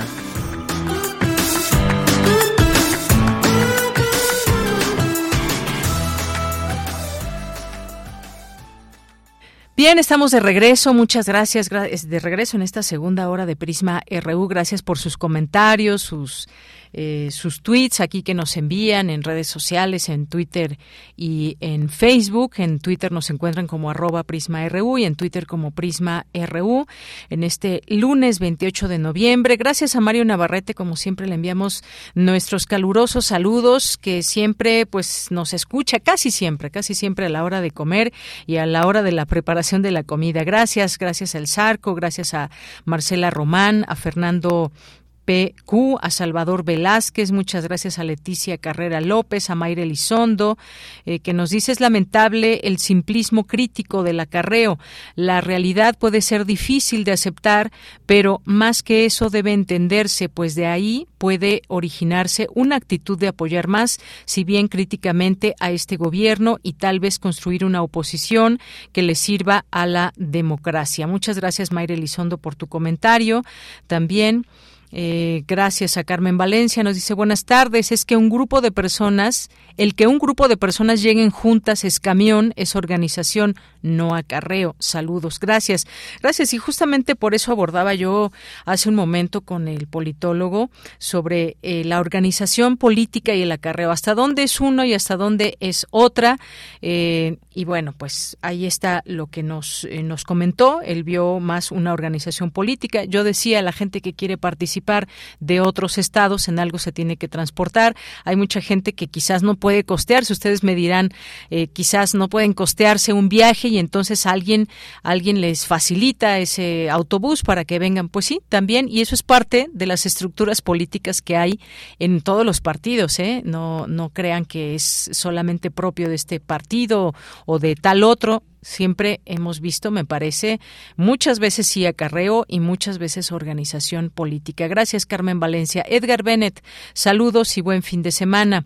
MRJ nos dice, en la, es la marcha de marchas y no soy acarreada de la alcaldía Benito Juárez. No pude llegar al Zócalo, fue agotador. Muchas gracias. Aquí les preguntábamos al inicio quiénes participaron, quiénes no participaron en la marcha, si quieren pues hacernos eh, compartir de lo que ustedes piensan, lo que hicimos también con la anterior marcha, que aquí pues preguntábamos quién participa, quién no participó y nos hacen amablemente llegar sus comentarios. Gracias también Enrique de León Balbuena, que nos dice abrazo grande y excelente inicio de semana, igualmente para ti, querido Enrique. Eh, Carmen Valencia también aquí, muchas gracias. Eh, también excelente trabajo, nos dice Mario. Marco Fernández, por aquí también nos escribe, nos dice multitud, como cada ocasión que ha convocado AMLO, la mayor de todos los tiempos. A pesar del poder propagandista de sus detractores, el apoyo sigue siendo muy grande, quizá más grande que nunca. Gracias, Marco Fernández, por tu comentario. Gracias aquí por las fotografías que nos hace llegar de la manifestación a Mario Navarrete de esta marcha. Gracias también aquí a Um. Em, Mario, que dice, ahí estuvimos, saludos cordiales a todos los compañeros de la combativa Radio UNAM. Misael Neoténico nos dice, eh, Rogelio Mondragón Reyes es el profesor de la UACM, sí, ese mismo Misael Neoténico es eh, formado en la UNAM y pues actualmente forma parte, es profesor investigador de la Academia de Ciencia Política y Administración Urbana de la UACM. Muchas gracias. César Soto nos dice, la marcha de ayer domingo convocado por el presidente AMLO fue de asistencia y libre participación ciudadana, aún ante el acarreo y traslado de personas de la Ciudad de México a la Ciudad de México por organizaciones políticas y sociales. Gracias. Ana García, ánimo nos dice aquí, Rosario Durán, feliz y maravilloso inicio de semana. También para ti, Rosario, David Castillo Pérez, muchas gracias aquí también por esta participación. Eh, Yasmín Díaz nos dice, yo fui por convicción y por amor a México. Estoy feliz con los resultados de que está dando la cuarta transformación, porque por primera vez tenemos un gobierno que ama a su país, que ama a su gente y que busca el bienestar de todos. Muchas gracias, Jazmín, por hacernos llegar este comentario y la fotografía que pues bueno, aquí se ve detrás de ti el ángel de la independencia. El Zarco nos dice eso no fue una marcha, fue una peregrinación. Gracias, Jorge Morán Guzmán. Yo participé en la marcha de ayer y en la tarde empezaron las noticias falsas en la radio. En particular, se intensificó la guerra mediática. Muchas gracias, Jorge. Abel Fernández, claro que participé y lo hice con mucho gusto y desde mi punto de vista, mucha, muchísima gente participó gustosa y feliz. No me dieron ni frutzi ni torta. Saludos a todo el equipo en Radio UNAM. Pues muchas gracias para ti también y por mandarnos este comentario. Eh, Jorge nos dice el maestro Bonilla actúa ya en el foro de la eternidad, en la inmensidad de un universo de ideas por siempre vigentes. Gracias Jorge por el comentario. También nos dice un excelente inicio de semana y pues gracias a las personas que nos siguen enviando sus mensajes, sus comentarios. Otto Cázares también en un momento que estará aquí en Prisma RU con su participación semanal. M. Cox, también muchos saludos. David Castillo, buenas tardes. Un saludo a todos los que forman parte de esta rupéstrica estación y a todos los rock escuchas y a todos los que hacen posible este noticiero universitario antidiluviano. Muchas gracias, eh, David Castillo, aquí por tus palabras. Paulina, muchas gracias también. Gracias a las personas que nos siguen escribiendo. Luis M. García, también muchos saludos y gracias aquí por la información que nos envías. Eh, José Luis León, Mari Carmen, muchas gracias. Eh, ¿Quién más está por aquí? Bueno, le mandamos saludos a Jorge Fra, que también aquí ya presente, a Sinué Vega. Gavip Terix nos dice, me parece más clasista pensar que la gente precarizada no puede tener acción política si no es por medio del acarreo. Muchas gracias por el comentario que nos hace llegar. Raúl Zamorano también, muchas gracias. Y a todas las personas que vayan sumando su voz aquí en Prisma RU. Bien, pues nos vamos ahora con la información. Instituyen el premio, el premio Pablo González Casanova a la excelencia académica. Mi compañera Cristina Godínez nos tiene esta información. Adelante, Cristina. Hola, ¿qué tal, Deyanira? Un saludo para ti y para el auditorio de Prisma RU. Por acuerdo del rector Enrique Grague y con fundamento en la Ley Orgánica y el Estatuto General de la UNAM, esta Casa de Estudios instituyó el premio Pablo González Casanova para reconocer la excelencia académica en el sistema Universidad Abierta y Educación a Distancia SOAYED. El galardón reconoce la labor de las y los profesores universitarios que se hayan desempeñado en actividades docentes altamente significativas en las modalidades abierta o a distancia, o que también hayan diseñado e implementado innovaciones singulares y trascendentes en la enseñanza en alguna de las modalidades citadas. El premio se otorgará anualmente y serán los consejos técnicos de las entidades académicas participantes las que elijan a las y los ganadores podrán participar solo aquellas entidades académicas en las que se impartan licenciaturas en las modalidades abierta y a distancia, para lo cual las y los integrantes de su comunidad podrán postular a las profesoras y profesores que estimen reúnan los requisitos que se establezcan en la convocatoria respectiva. El premio constará de un diploma, una medalla y un estímulo económico y en su caso los consejos técnicos podrán declarar desierto el otorgamiento del premio. Esto si a su juicio las o los candidatos no satisfacen los requisitos establecidos en la convocatoria.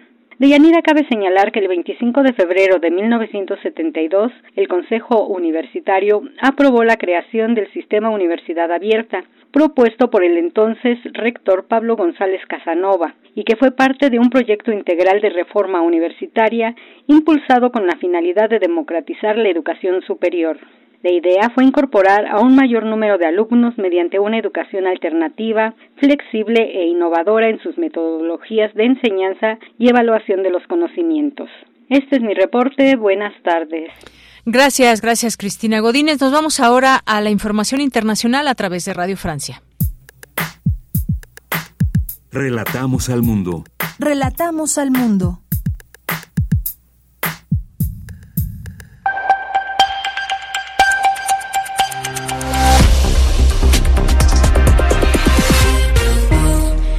Bienvenidos al flash informativo de Radio Francia Internacional. Víctor Hall nos acompaña en los controles técnicos. Es lunes 28 de noviembre. Noticias. Paola Ariza. La policía europea desmanteló un supercartel de droga que controlaba un tercio del mercado total de cocaína en Europa, arrestando a 49 personas en varios países, incluyendo a seis presuntos jefes en Dubái, informó Europol este lunes. La operación internacional logró la incautación de 30 toneladas de drogas y condujo a arrestos en España, Francia, Bélgica y Países Bajos. Las autoridades chinas aún intentaban hoy censurar la información sobre las protestas que estallaron este fin de semana en diferentes ciudades del país contra la estricta política de cero COVID, que incluye confinamientos y que ya lleva casi tres años. Las protestas en ciudades como Pekín, Shanghái y Wuhan corearon lemas como Xi Jinping renuncia no a los confinamientos, queremos libertad. Y en Pakistán, los talibanes anunciaron, anunciaron hoy que ponen fin a un alto al fuego acordado en junio con el gobierno pakistaní y ordenaron a los miembros de este grupo islamista que organicen ataques en todo el país. En el comunicado, los, los talibanes argumentaron que su decisión era un resultado de las operaciones militares contra los mujahidines en diferentes áreas del país. En Somalia, al menos cuatro personas murieron en un hotel de Mogadiscio atacado por el grupo yihadista Al-Shabaab. Los combatientes ocuparon el hotel ubicado cerca del Palacio Presidencial desde la noche del domingo y esta mañana se seguían escuchando disparos y explosiones. La viruela del mono, monkeypox en inglés, cambiará de nombre y ahora se llamará Mpox en todas las lenguas, anunció la Organización Mundial de la Salud, organismo que tiene la autoridad para bautizar las nuevas enfermedades y muy excepcionalmente cambiar el nombre de las ya existentes. La OMS recordó que cuando empezó el brote del virus se observaron declaraciones racistas y estigmatizantes, lo que hizo que algunos países e individuos pidieran un cambio en el nombre. La compañía Meta, empresa matriz de Facebook, fue multada con 265 millones de euros por el regulador irlandés en nombre de la Unión Europea. Y hasta aquí las noticias en RFI.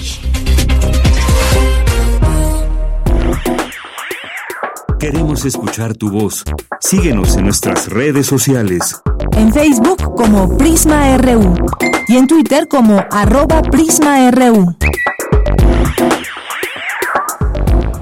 Bien, son las 2 de la tarde con 18 minutos y bueno, vamos a seguir con estos temas internacionales importantes de mencionar. En, el fin de semana vimos protestas en China contra la política de cero COVID, algo, algo que no es tan común allá en China, pero cientos de personas, dice por lo menos esta nota, cientos de personas se manifestaron el domingo, el día de ayer en Pekín, en Shanghai y en otras ciudades de China, donde la indignación creció contra la política de cero COVID impuesta por autoridades desde hace casi tres años, es decir, prácticamente desde que se dio a conocer el primer caso. En Shanghai, una ciudad de más de 25 millones de personas y que soportó este año un confinamiento de dos meses que provocó escasez de alimentos. Cientos de personas marcharon en silencio por el centro de la megalópolis, según explicó un testigo a la AFP. Eh, los manifestantes mostraban hojas en blanco, un gesto que se ha convertido en un símbolo de protesta contra la censura y eh, en China y flores blancas. ¿Qué significa todo esto? ¿Qué está pasando en China? ¿Cómo ver estos estas manifestaciones? Ya está en la línea telefónica la doctora Mariana Escalante, que es doctorante en la Facultad de Ciencias Políticas y Sociales de la UNAM, es maestra en Relaciones Internacionales por la Universidad de Pekín, es miembro del Grupo Académico de Trabajo del Programa Universitario de Estudios sobre Asia y África de nuestra Casa de Estudios. Y entre sus líneas de investigación están la relación China-México, política exterior eh, China, entre otras. ¿Qué tal, doctora Mariana? Bienvenida, muy buenas tardes. ¿Qué tal, Deyanira? Buenas tardes. Eh, pues sí, como, como lo comentas, eh, ha sido en efecto algo inusitado en el sentido de que en China no acostumbran mucho el tema de las protestas sociales, bueno, además de que hay una cierta eh, limitación a, ellas, pero eh, es interesante, ¿no? Seguir eh, cuáles son las motivaciones. En efecto, bueno, una de ellas fue la volcadura de un autobús en Huizhou en, en septiembre, que quizás no sonó tanto en los medios en México, pero se volcó un camión en donde iban personas que iban a hacer cuarentena y murieron 27 personas. Eso desencadenó mucho, digamos, enojo y eh, el jueves 24 de noviembre pasado, en Urumqi, que es la capital de Xinjiang, por cierto, un territorio también muy eh, complejo, eh, causó la muerte de 10 personas, ¿no? Este incendio en un complejo habitacional ahí. Esto, bueno, ha, ha desencadenado eh, o ha visibilizado, yo diría más, este esta desesperación, este cansancio de las de, la población en China por las pruebas masivas, por las medidas estrictas, por el impacto económico a las empresas más pequeñas, sobre todo a la, a la gente, digamos, de a pie. Y en efecto, lo que demandan es eso, el fin o el relajamiento de la política cero COVID. Y, eh, pero por otro lado, también ha habido eh, en gran medida apoyo a esta política, que ojo, como tú mencionabas, es una política que lleva casi tres años, sin embargo, no es que todo el país haya estado encerrado estos tres años. Han sido algunas ciudades, algunos edificios que de pronto por ser detectados estos casos, bueno, se cierran y sí con medidas muy estrictas. Pero en realidad la mayor parte de la población y toda China, a excepción de estas cuarentenas, ¿no? Escasas eh, de un par de semanas o un par de meses, han llevado una vida relativamente normal, eso es importante aclarar. Entonces, hay un cierto, sí, descontento y cansancio, hastío, pero por otro lado también ha habido un apoyo hacia esta política.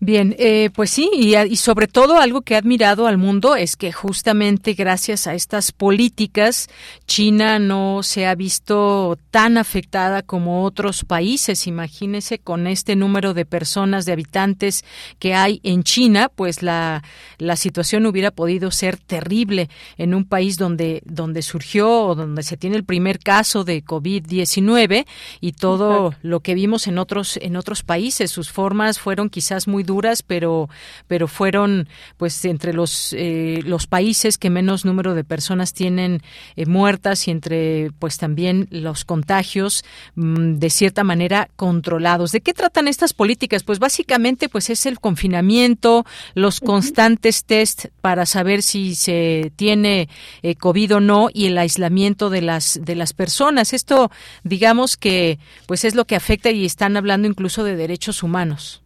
Claro, sí, sí, Deyanira, me gustaría retomar esto que mencionabas. eh, digamos, el lado positivo de esta política ha sido que, el, que se ha salvado millones de, de, vidas, ¿no? Incluso si se hace esta comparación en Estados Unidos hasta la fecha, desde el, digamos, desde que empieza la pandemia en marzo de 2020 hasta noviembre de 2022, ha habido más de un millón de muertes. En China ha habido 15.900 y tantas. Entonces, si se, si se hiciera una proyección y una proporción de, eh, si fuera el mismo número de muertes que en Estados Unidos, proporcionalmente con respecto a la población, se alcanzarían más o menos 4.5 millones. Mm. Y eso es lo que eh, el Partido Comunista, bueno, el gobierno chino está tratando de evitar. Abrirse sin control significaría más muertes significaría también, por supuesto, pérdida de popularidad del, del, gobierno, ¿no? Eh, y, y, es tiene que ser un proceso gradual. Entonces, la política de cero COVID justo trata de minimizar los contagios y al mismo tiempo irse abriendo gradualmente. Incluso vemos que, que los mismos chinos usan la mascarilla de manera muy respetuosa, aunque no haya sido obligatoria en varios momentos de la pandemia, y hay un respaldo generalizado, ¿no? Evidentemente, hechos como, como este último del incendio en Xinjiang genera este descontento, eh, eh, explota este cansancio ¿no? de, la gente, pero en realidad también les preocupa a la población y al gobierno por igual que, que se desencadenen eh, mayores contagios y sobre todo estamos hablando de un país que no tiene un servicio de salud como lo tienen los países occidentales, ¿no? Y vimos a países como eh, los europeos, como Estados Unidos, estar rebasados en los momentos más críticos de la pandemia y China no se puede dar el lujo de, llegar a ese extremo. Entonces, no es defender la política, pero sí es entender que, que es un escenario muy complejo, ¿no? Un escenario complejo y que cada, cada gobierno, cada país, pues llevó a cabo sus propias, sus propias medidas. Y en este caso de China, pues fueron esas. Y también, eh, pues supimos de la construcción de hospitales en tiempos récord. Eh, se habla de que, pues esta es una, una pandemia que nos da cuenta de lo que puede pasar cuando existe una pandemia con todas estas eh, características, pero que podemos enfrentar otras en algún momento, en algún momento de la vida, en algún momento que puede ser en un futuro que no sabemos si cercano, a mediano o largo plazo, pero definitivamente habrá otras pandemias que enfrentar y esto creo que puso a prueba lo que puede hacerse desde los distintos países. Máxime con este que tiene 1.400, si no me equivoco, millones de habitantes y que podría ser de verdad y realmente una catástrofe el hecho de no poder controlar a las personas que se contagian y sobre todo a las personas que se puedan atender en un hospital en caso de requerirlo y evitar así pues miles de, de muertes. Así es. Sí, Deyanira, y digamos que si, si tomamos, eh, retomando esto que decías del tema de derechos humanos y cómo, cómo las protestas se han visto como esta eh, eh forma, digamos, de, de manifestarse, ¿no? De ponerlas, eh, digamos, visibles, em, yo diría que también está esta otra mirada, ¿no? Que es de China, de decir, bueno, para nosotros los derechos humanos son dar seguridad, dar, dar eh, servicios básicos, ¿no? A la población y por supuesto que la gente sobreviva a esta pandemia, ¿no? Entonces, obviamente las medidas han sido muy estrictas. También hay mucha diferencia entre entre lo que dice el gobierno central y lo y cómo actúan los gobiernos locales, pero bueno, eso ya es eh, un tema un poco más difícil de explicar. Pero eh, pero bueno, evidentemente yo diría que también podemos ver que el alcance de estas protestas no, no, no son en vano estas protestas, yo creo que sí está habiendo una respuesta del gobierno.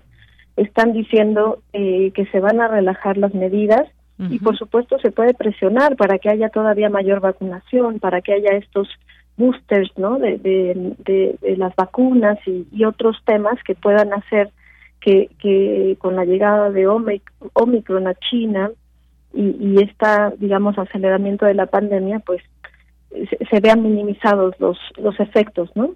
Así es. Algo que se mencionó también es que, bueno, se iban a cambiar un poco estas políticas en espacios abiertos porque pues, todavía se están usando, digamos, los cubrebocas en espacios abiertos, pero que ya se iba a hacer este este cambio.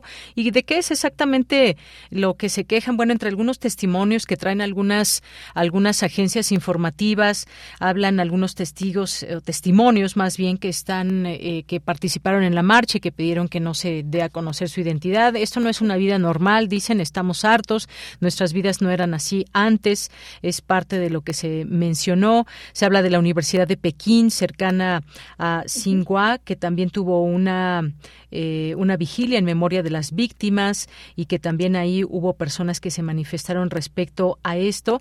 Hay que recordar también que pues estas protestas se dan en medio de este hartazgo de la población por la estrategia gubernamental.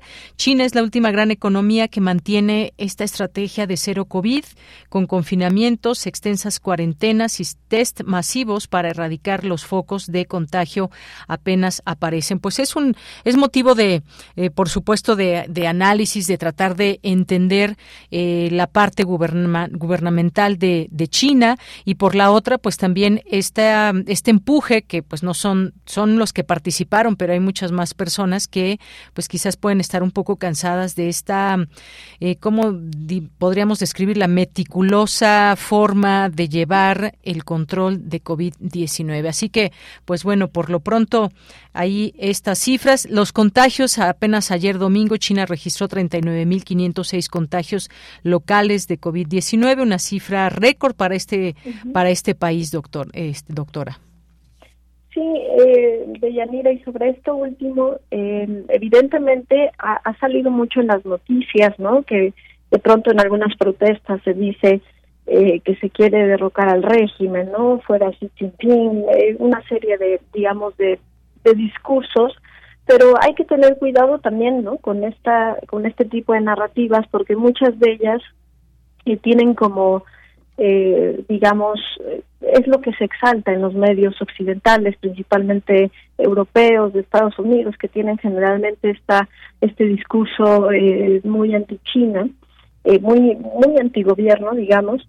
Entonces, bueno, yo diría hay que tener cuidado porque en realidad lo que busca la, la gente es el relajamiento de la política cero COVID. Como tú dices, la gente está cansada, está harta eh, de, sobre todo los chequeos masivos y todos los días estar yéndose a formar ahora en el frío que ya está el invierno eh, a la vuelta de la esquina y, y, por otro lado pues también está este tema de la estabilidad económica no entonces yo diría que eh, más que estas protestas en contra del régimen son protestas en contra de la política de, de cero covid Bien, doctora, pues eh, importante queríamos mencionar esto que está pasando allá en China, también un lugar donde normalmente no hay este tipo de manifestaciones o pues donde hay, digamos, un control distinto de, de, las de las cosas, pero pues importante hablar de ello, hablar también desde esa postura que puede ser vista desde el gobierno y dado el número de personas que habitan, pues estas restricciones que aún siguen y además de cara al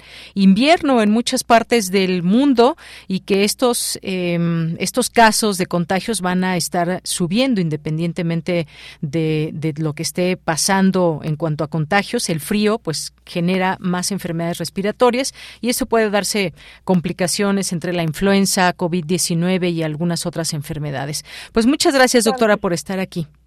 Muchas gracias, Deyanira, por la invitación. Hasta luego. Hasta luego, muy buenas tardes. Gracias a la doctora Mariana Escalante, doctorante en Ciencias Políticas y Sociales, maestra en Relaciones Internacionales por la Universidad de Pekín y entre sus líneas de investigación, Relaciones China-México, Política Exterior China, entre otras. Continuamos. Nacional RU.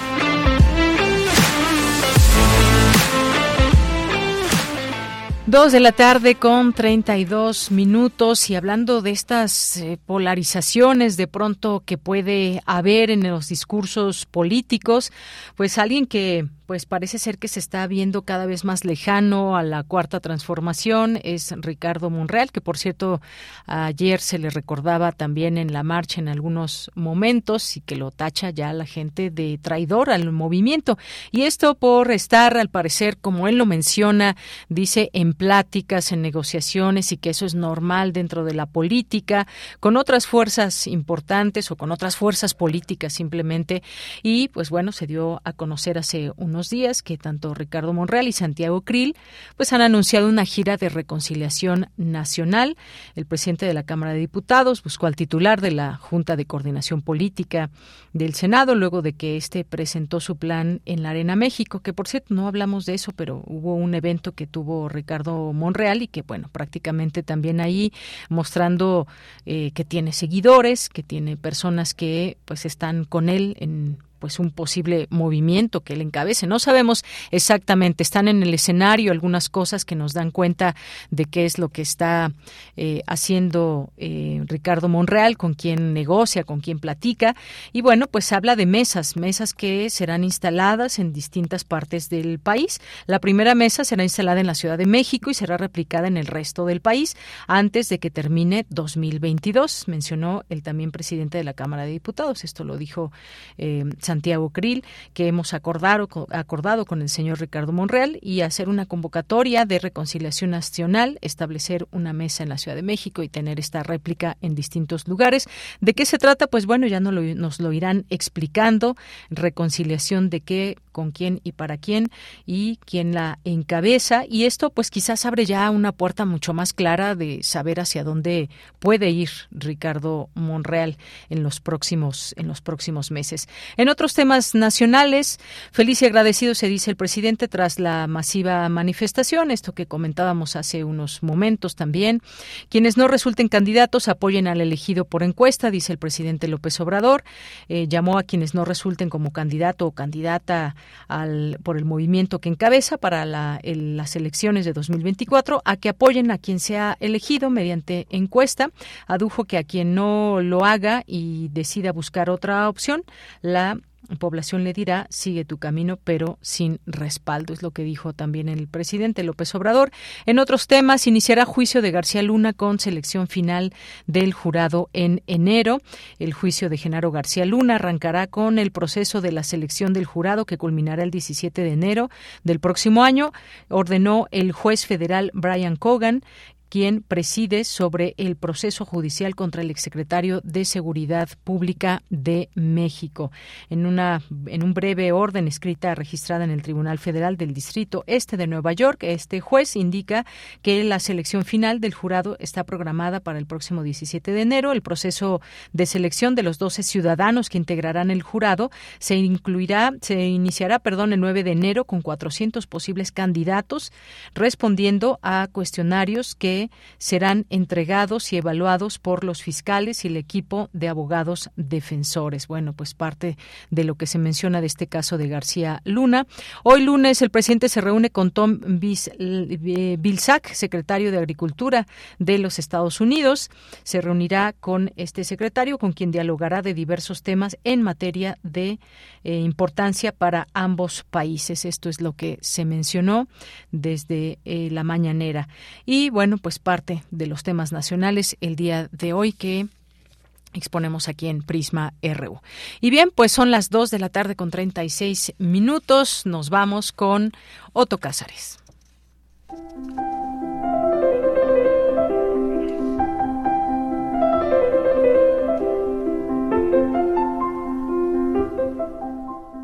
Cartografía RU con Otto Cázares.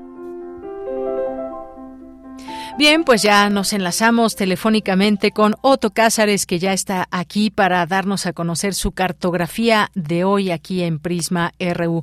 ¿Qué tal, Otto? Te saludo con mucho gusto. Muy buenas tardes. Deyanira, querida, te abrazo. Me encanta compartir estos espacios radiofónicos contigo, con quienes nos hacen el favor de escucharnos. Y durante los próximos minutos daré un giro ecológico a, a lo que están ustedes escuchando y desde luego un giro ecológico es un giro político. Probablemente ustedes hayan visto que de algunos días a esta parte ha circulado una gran cantidad de desconcertantes videos de borregos, de renos, de caballos, de orcas incluso, hormiguitas, caminando en círculos, formando un remolino, formando un maelstrom de pasitos, que algunos medios de comunicación amarillistas han llamado círculos de muerte, mm. círculos de luz y otras tonterías por el estilo. En todo caso, se trata de procesiones de animales en círculos, probablemente debido al estrés animal o debido a alguna a enfermedad. Se ha hablado de una bacteria que produce listeriosis. Lo que sea, podemos estar seguros de que es no por esnovismo por lo que los animales se mueven en círculos, porque como escribió el filósofo marxista ruso Alexandre Kojev, ningún animal puede ser snob. Estas reflexiones radiofónicas caminan en círculo y hablarán precisamente sobre el misterio de la animalidad y de lo que está pasando. No hace mucho tiempo yo leí admirado el libro titulado Lo Abierto de Giorgio Agamben, donde descubrí esta frase admirable. Descartes ciertamente no vio a los simios, que es una frase del naturalista Carlos Linneo, como reprochándole al filósofo Descartes no volver la vista hacia la evidencia de lo animal y sobre todo combatiendo la idea de Descartes de que los animales eran autómatas mecánicos. Hay en este libro que estoy refiriendo, Lo Abierto, de Giorgio Agamben, unas impresionantes páginas dedicadas al zoólogo Jacob von Exhull y su concepto de ambiente animal y cuando Agamben comenzó a describir los libros de Exhull, que contenían ilustraciones de cómo sería el mundo visto a través de los ojos de una abeja, o cómo sería el mundo visto a través de los ojos de una garrapata o de un perro, yo corrí a hacerme un archivo digital de estas ilustraciones para intentar mirar con ojos no humanos los lugares más familiares del mundo. ¿Qué ven los ojos de los animales mientras caminan en círculos? ¿Caminan los animales en círculos por aburrimiento? En otras páginas del, mismo libro, lo abierto, se tocan aspectos relacionados con preguntas que Martin Heidegger, el gran filósofo alemán, formulaba a lo animal. ¿Están los animales profundamente aburridos? El concepto acuñado por Heidegger, el Dasein, que significa el ser en el mundo, tiene matices muy ricos cuando se trata de llevarlos a la condición animal. El ser humano es un ser histórico, tiene memoria y tiene recuerdos. El animal tiene memoria, pero no tiene recuerdos. Cuando se trata de oponer la animalidad a la humanidad, pues vienen párrafos bastante espinosos en la filosofía de Heidegger, porque Heidegger decía, una piedra no tiene mundo, el animal es pobre de mundo y el ser humano es formador de mundo. Nosotros habríamos de decir que el ser humano es, era y seguirá siendo un destructor de mundos y que los animales no son de ningún modo pobres de mundo. Ahora que los animales caminan en círculos, podemos preguntarnos, ¿los seres humanos podemos penetrar en el círculo animal? ¿El animal eh, que camina en círculos va aturdido, como dice Heidegger? ¿El animal puede salir de su círculo? ¿Será verdad que ni siquiera una alondra ve lo abierto, como afirmó Heidegger de una forma muy desasosegante? ¿O en realidad es el animal el único que puede ver lo que está ocurriendo en el mundo, algo que nosotros no podemos ver? Los animales han sido la voz viva de la sabiduría milenaria. Los egipcios representaron a la divinidad según rasgos de la naturaleza de animales, bajo formas de fábulas, bajo, bajo cuentos alegóricos, en fin, los adivinos etruscos, antes de desentrañar a los animales sacrificiales, interpretaban el vuelo de las aves. Si las aves volaban de izquierda a derecha, entonces eran aves de mal agüero, que presagiaban catástrofes. O si volaban de derecha a izquierda, el vuelo deparaba buenos auspicios un adivino contemporáneo de lo que está ocurriendo ahora con los animales, a la manera etrusca, tendría que leer si los animales caminan en círculos de izquierda a derecha o de derecha a izquierda.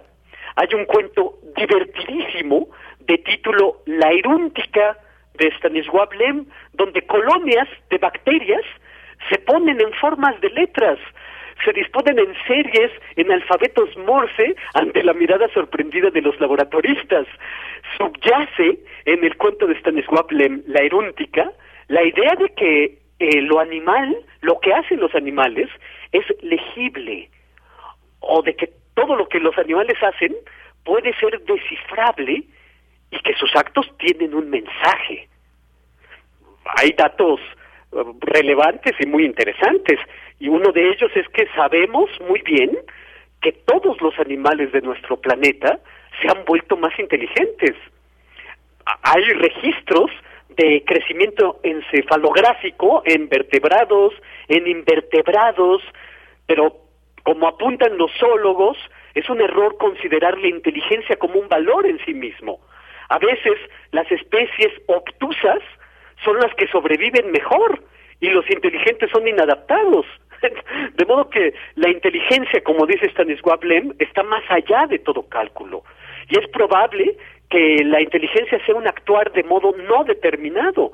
Inteligencia es actuar de una forma en la que no estábamos programados genéticamente. Los pulpos poseen eh, cerebros grandes y parece que su cerebro habita en todas sus extremidades. Es decir, el pulpo piensa con los tentáculos. El pulpo tiene mimetismo, decora su entorno y ha desarrollado un complejo sistema de comunicación basado en códigos de colores. En pocas palabras, un pulpo platica con colores. Los delfines, los elefantes, los orangutanes, los perros, las tortugas han dado muestras de una sofisticadísima autoconciencia. Eso ya ni siquiera está en las discusiones. Michel de Montaigne, en el siglo XVI, supuso en sus ensayos que los seres humanos somos menos sabios y menos nobles que los animales. Y lo ponía en una célebre reciprocidad porque él decía, cuando juego con mi gato, muchas veces me pregunto si no es el gato el que está jugando conmigo. Es un elemento que Jonathan Swift llevó al extremo de la sátira en el último de los viajes de Gulliver, porque cuando Gulliver llega a la tierra de los Yahoo, se da cuenta de que ahí reinan los caballos y los caballos cabalgan a lomos de los seres humanos. pues de ahí que yo admire tanto a mis gatos porque pues mis gatos nacieron con una profunda sabiduría acerca de cómo ser gatos y a los humanos nos toma 40 o 50 años aprender a ser humanos y quizás sea más más acertado decir que las más de las veces morimos sin saber qué significa ser seres humanos. Siempre se ha sospechado una sabiduría en el comportamiento de los animales, ver, traducir la naturaleza del comportamiento de los animales a través de las tradiciones, de las supersticiones, de los dogmas, es lo que dio origen a los bestiarios medievales que interpretaron a los animales en el orden de lo simbólico, extrayendo conclusiones morales de cada especie, del león, de la serpiente, de la hormiga, del cuervo.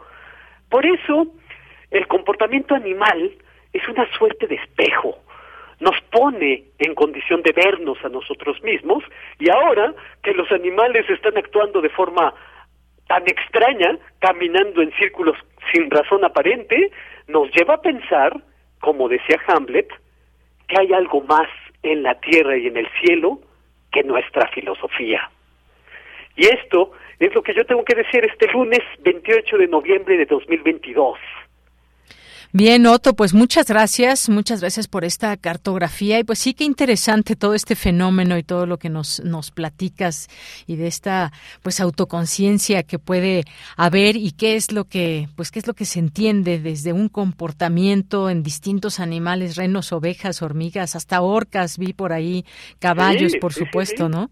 Eh, es verdad, y, los tratamientos en los medios de comunicación varían, desde este amarillismo de llamar al círculo de la luz, el, círculo de la muerte, y también he oído que así lo describen, hasta otros que más bien se han preguntado esto, que, estamos ante un misterio del comportamiento, nos lleva a pensar, por supuesto, en la autoconciencia animal, en el, el, el animal y el alma, que ha sido un tema que en la humanidad ha estado desde hace muchísimos siglos ya. Aristóteles en la metafísica se preguntaba acerca del alma de los animales, San Agustín también, y decían que habían tres grados en el alma, eh, en la naturaleza, en los animales, en fin, un tema muy complejo que nos ha acompañado desde hace mucho tiempo. Así es, Otto. Pues muchísimas gracias, como siempre, te mando un abrazo. Encantadísimo, nos escuchamos el próximo lunes, querida Deyanira. Claro que sí, hasta luego, Otto. Hasta luego. Buenas tardes. Continuamos. Cultura RU.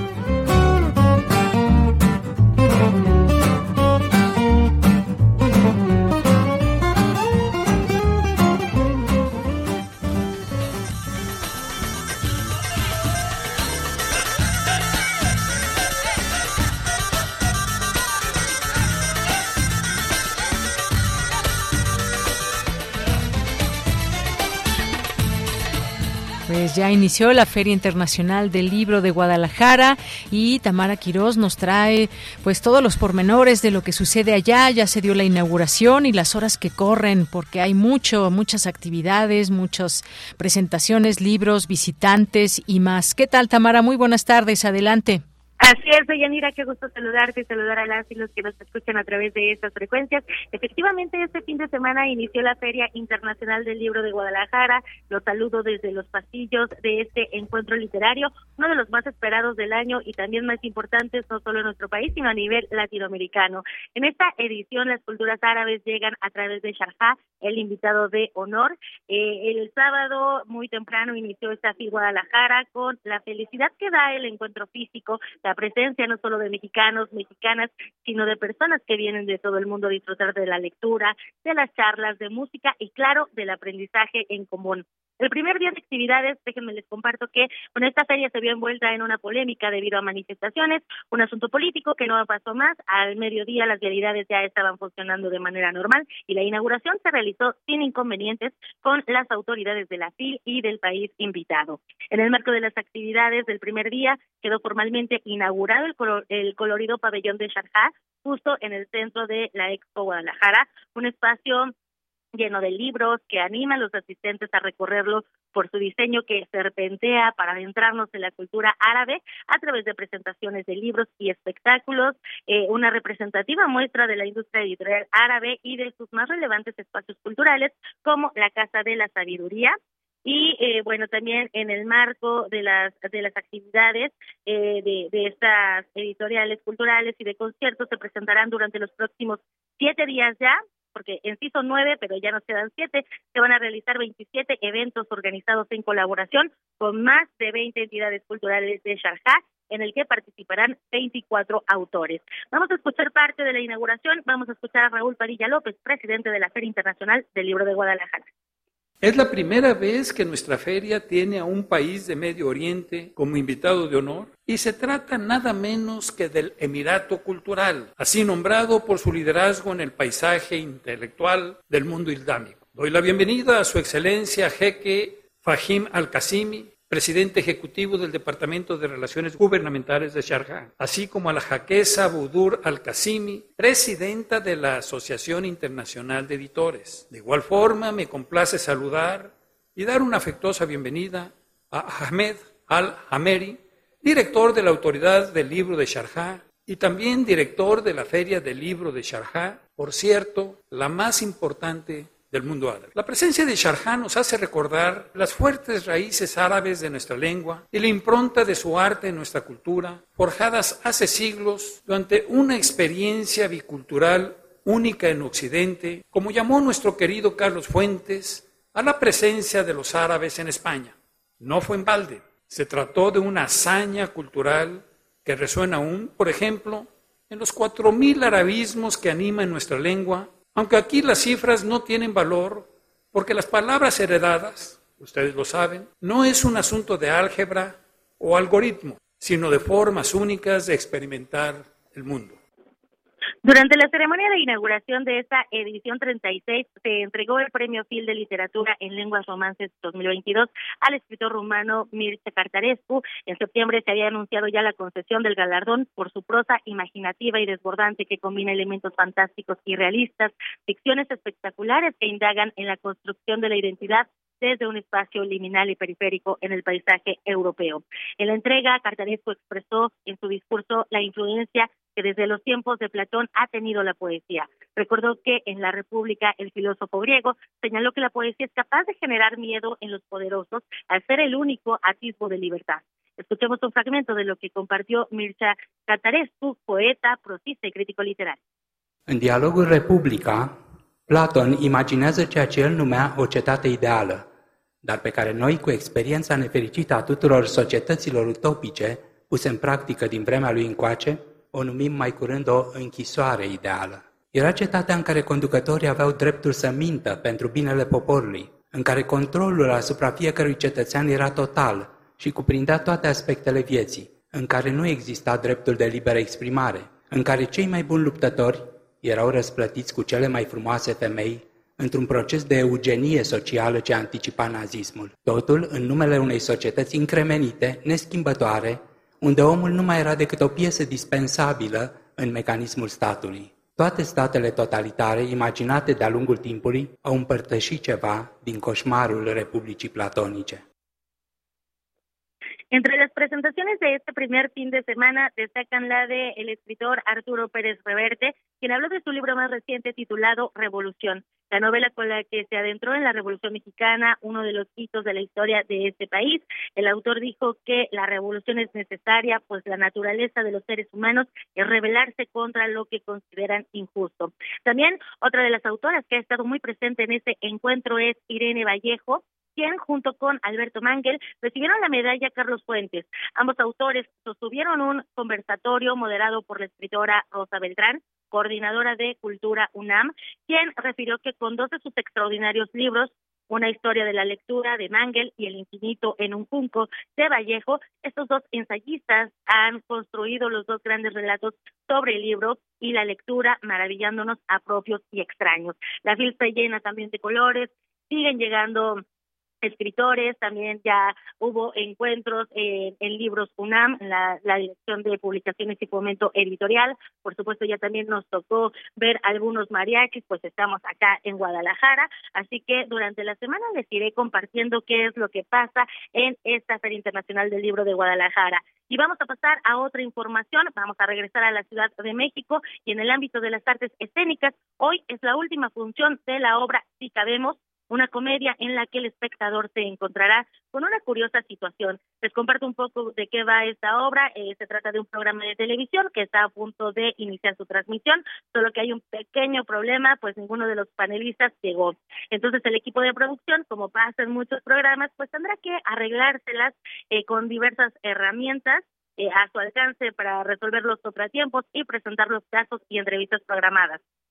El tema principal de este, de este programa es justicia sin discriminación para personas con discapacidad y la experiencia del equipo de personas facilitadoras de justicia. Sobre cómo surgió este proyecto teatral, conversamos con Tanya Selmen, directora, productora y dramaturga. Escuchamos lo que nos comparte sobre Si Cabemos. En un inicio, Documenta, junto con La Mancha Producciones, son quienes tienen esta iniciativa y confían plenamente en el teatro y en distintas expresiones artísticas para llevar a cabo mensajes sobre los temas que Documenta trabaja, que son discapacidad y tortura, también reinserción social. En este caso, Documenta desde el 2017 tiene un programa de personas facilitadoras, que son personas que identifican barreras a las que se enfrentan personas con discapacidad en el sistema de justicia. Se acercan a mí ambos para pedirme escribir una obra que trate este tema sobre el equipo de personas facilitadoras para que se pueda dar a conocer la labor y también pues estas barreras, ¿no? A las que se enfrentan que muchas veces, como no lo tenemos tan cercano, no sabemos que existe eh, estos obstáculos. Si es que una persona con discapacidad es víctima o es imputado o es testigo, ¿no? Entonces recibo con, con mucho gusto porque es mi vocación, la verdad, a través del arte escénico poder, poder transmitir mensajes. Y escribo si cabemos y la dirijo también. Si cabemos ha tenido una respuesta espectacular. No esperábamos que un tema como este fuera a tener tanta respuesta y nos llena el corazón y nos da muchísima alegría porque eso eso nos dice que podemos seguir haciendo este tipo de obras donde podamos transmitir mensajes que expandan la conciencia y la información a todas las personas.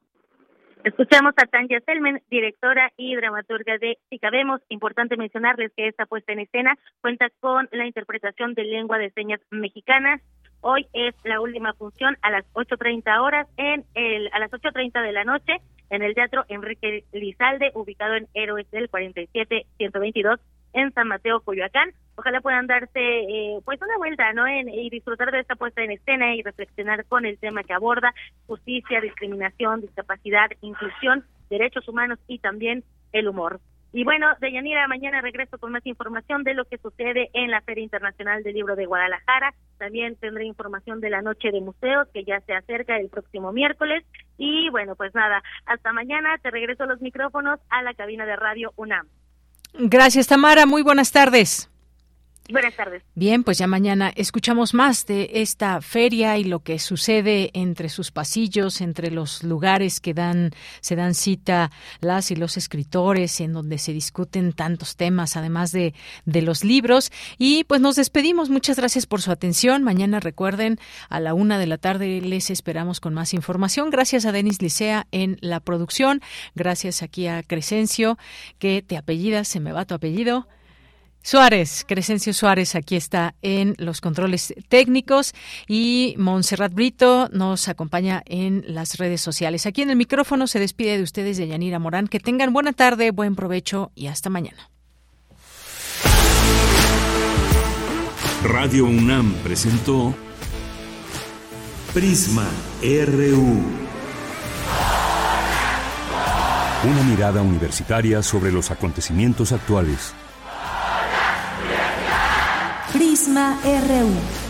Relatamos al mundo.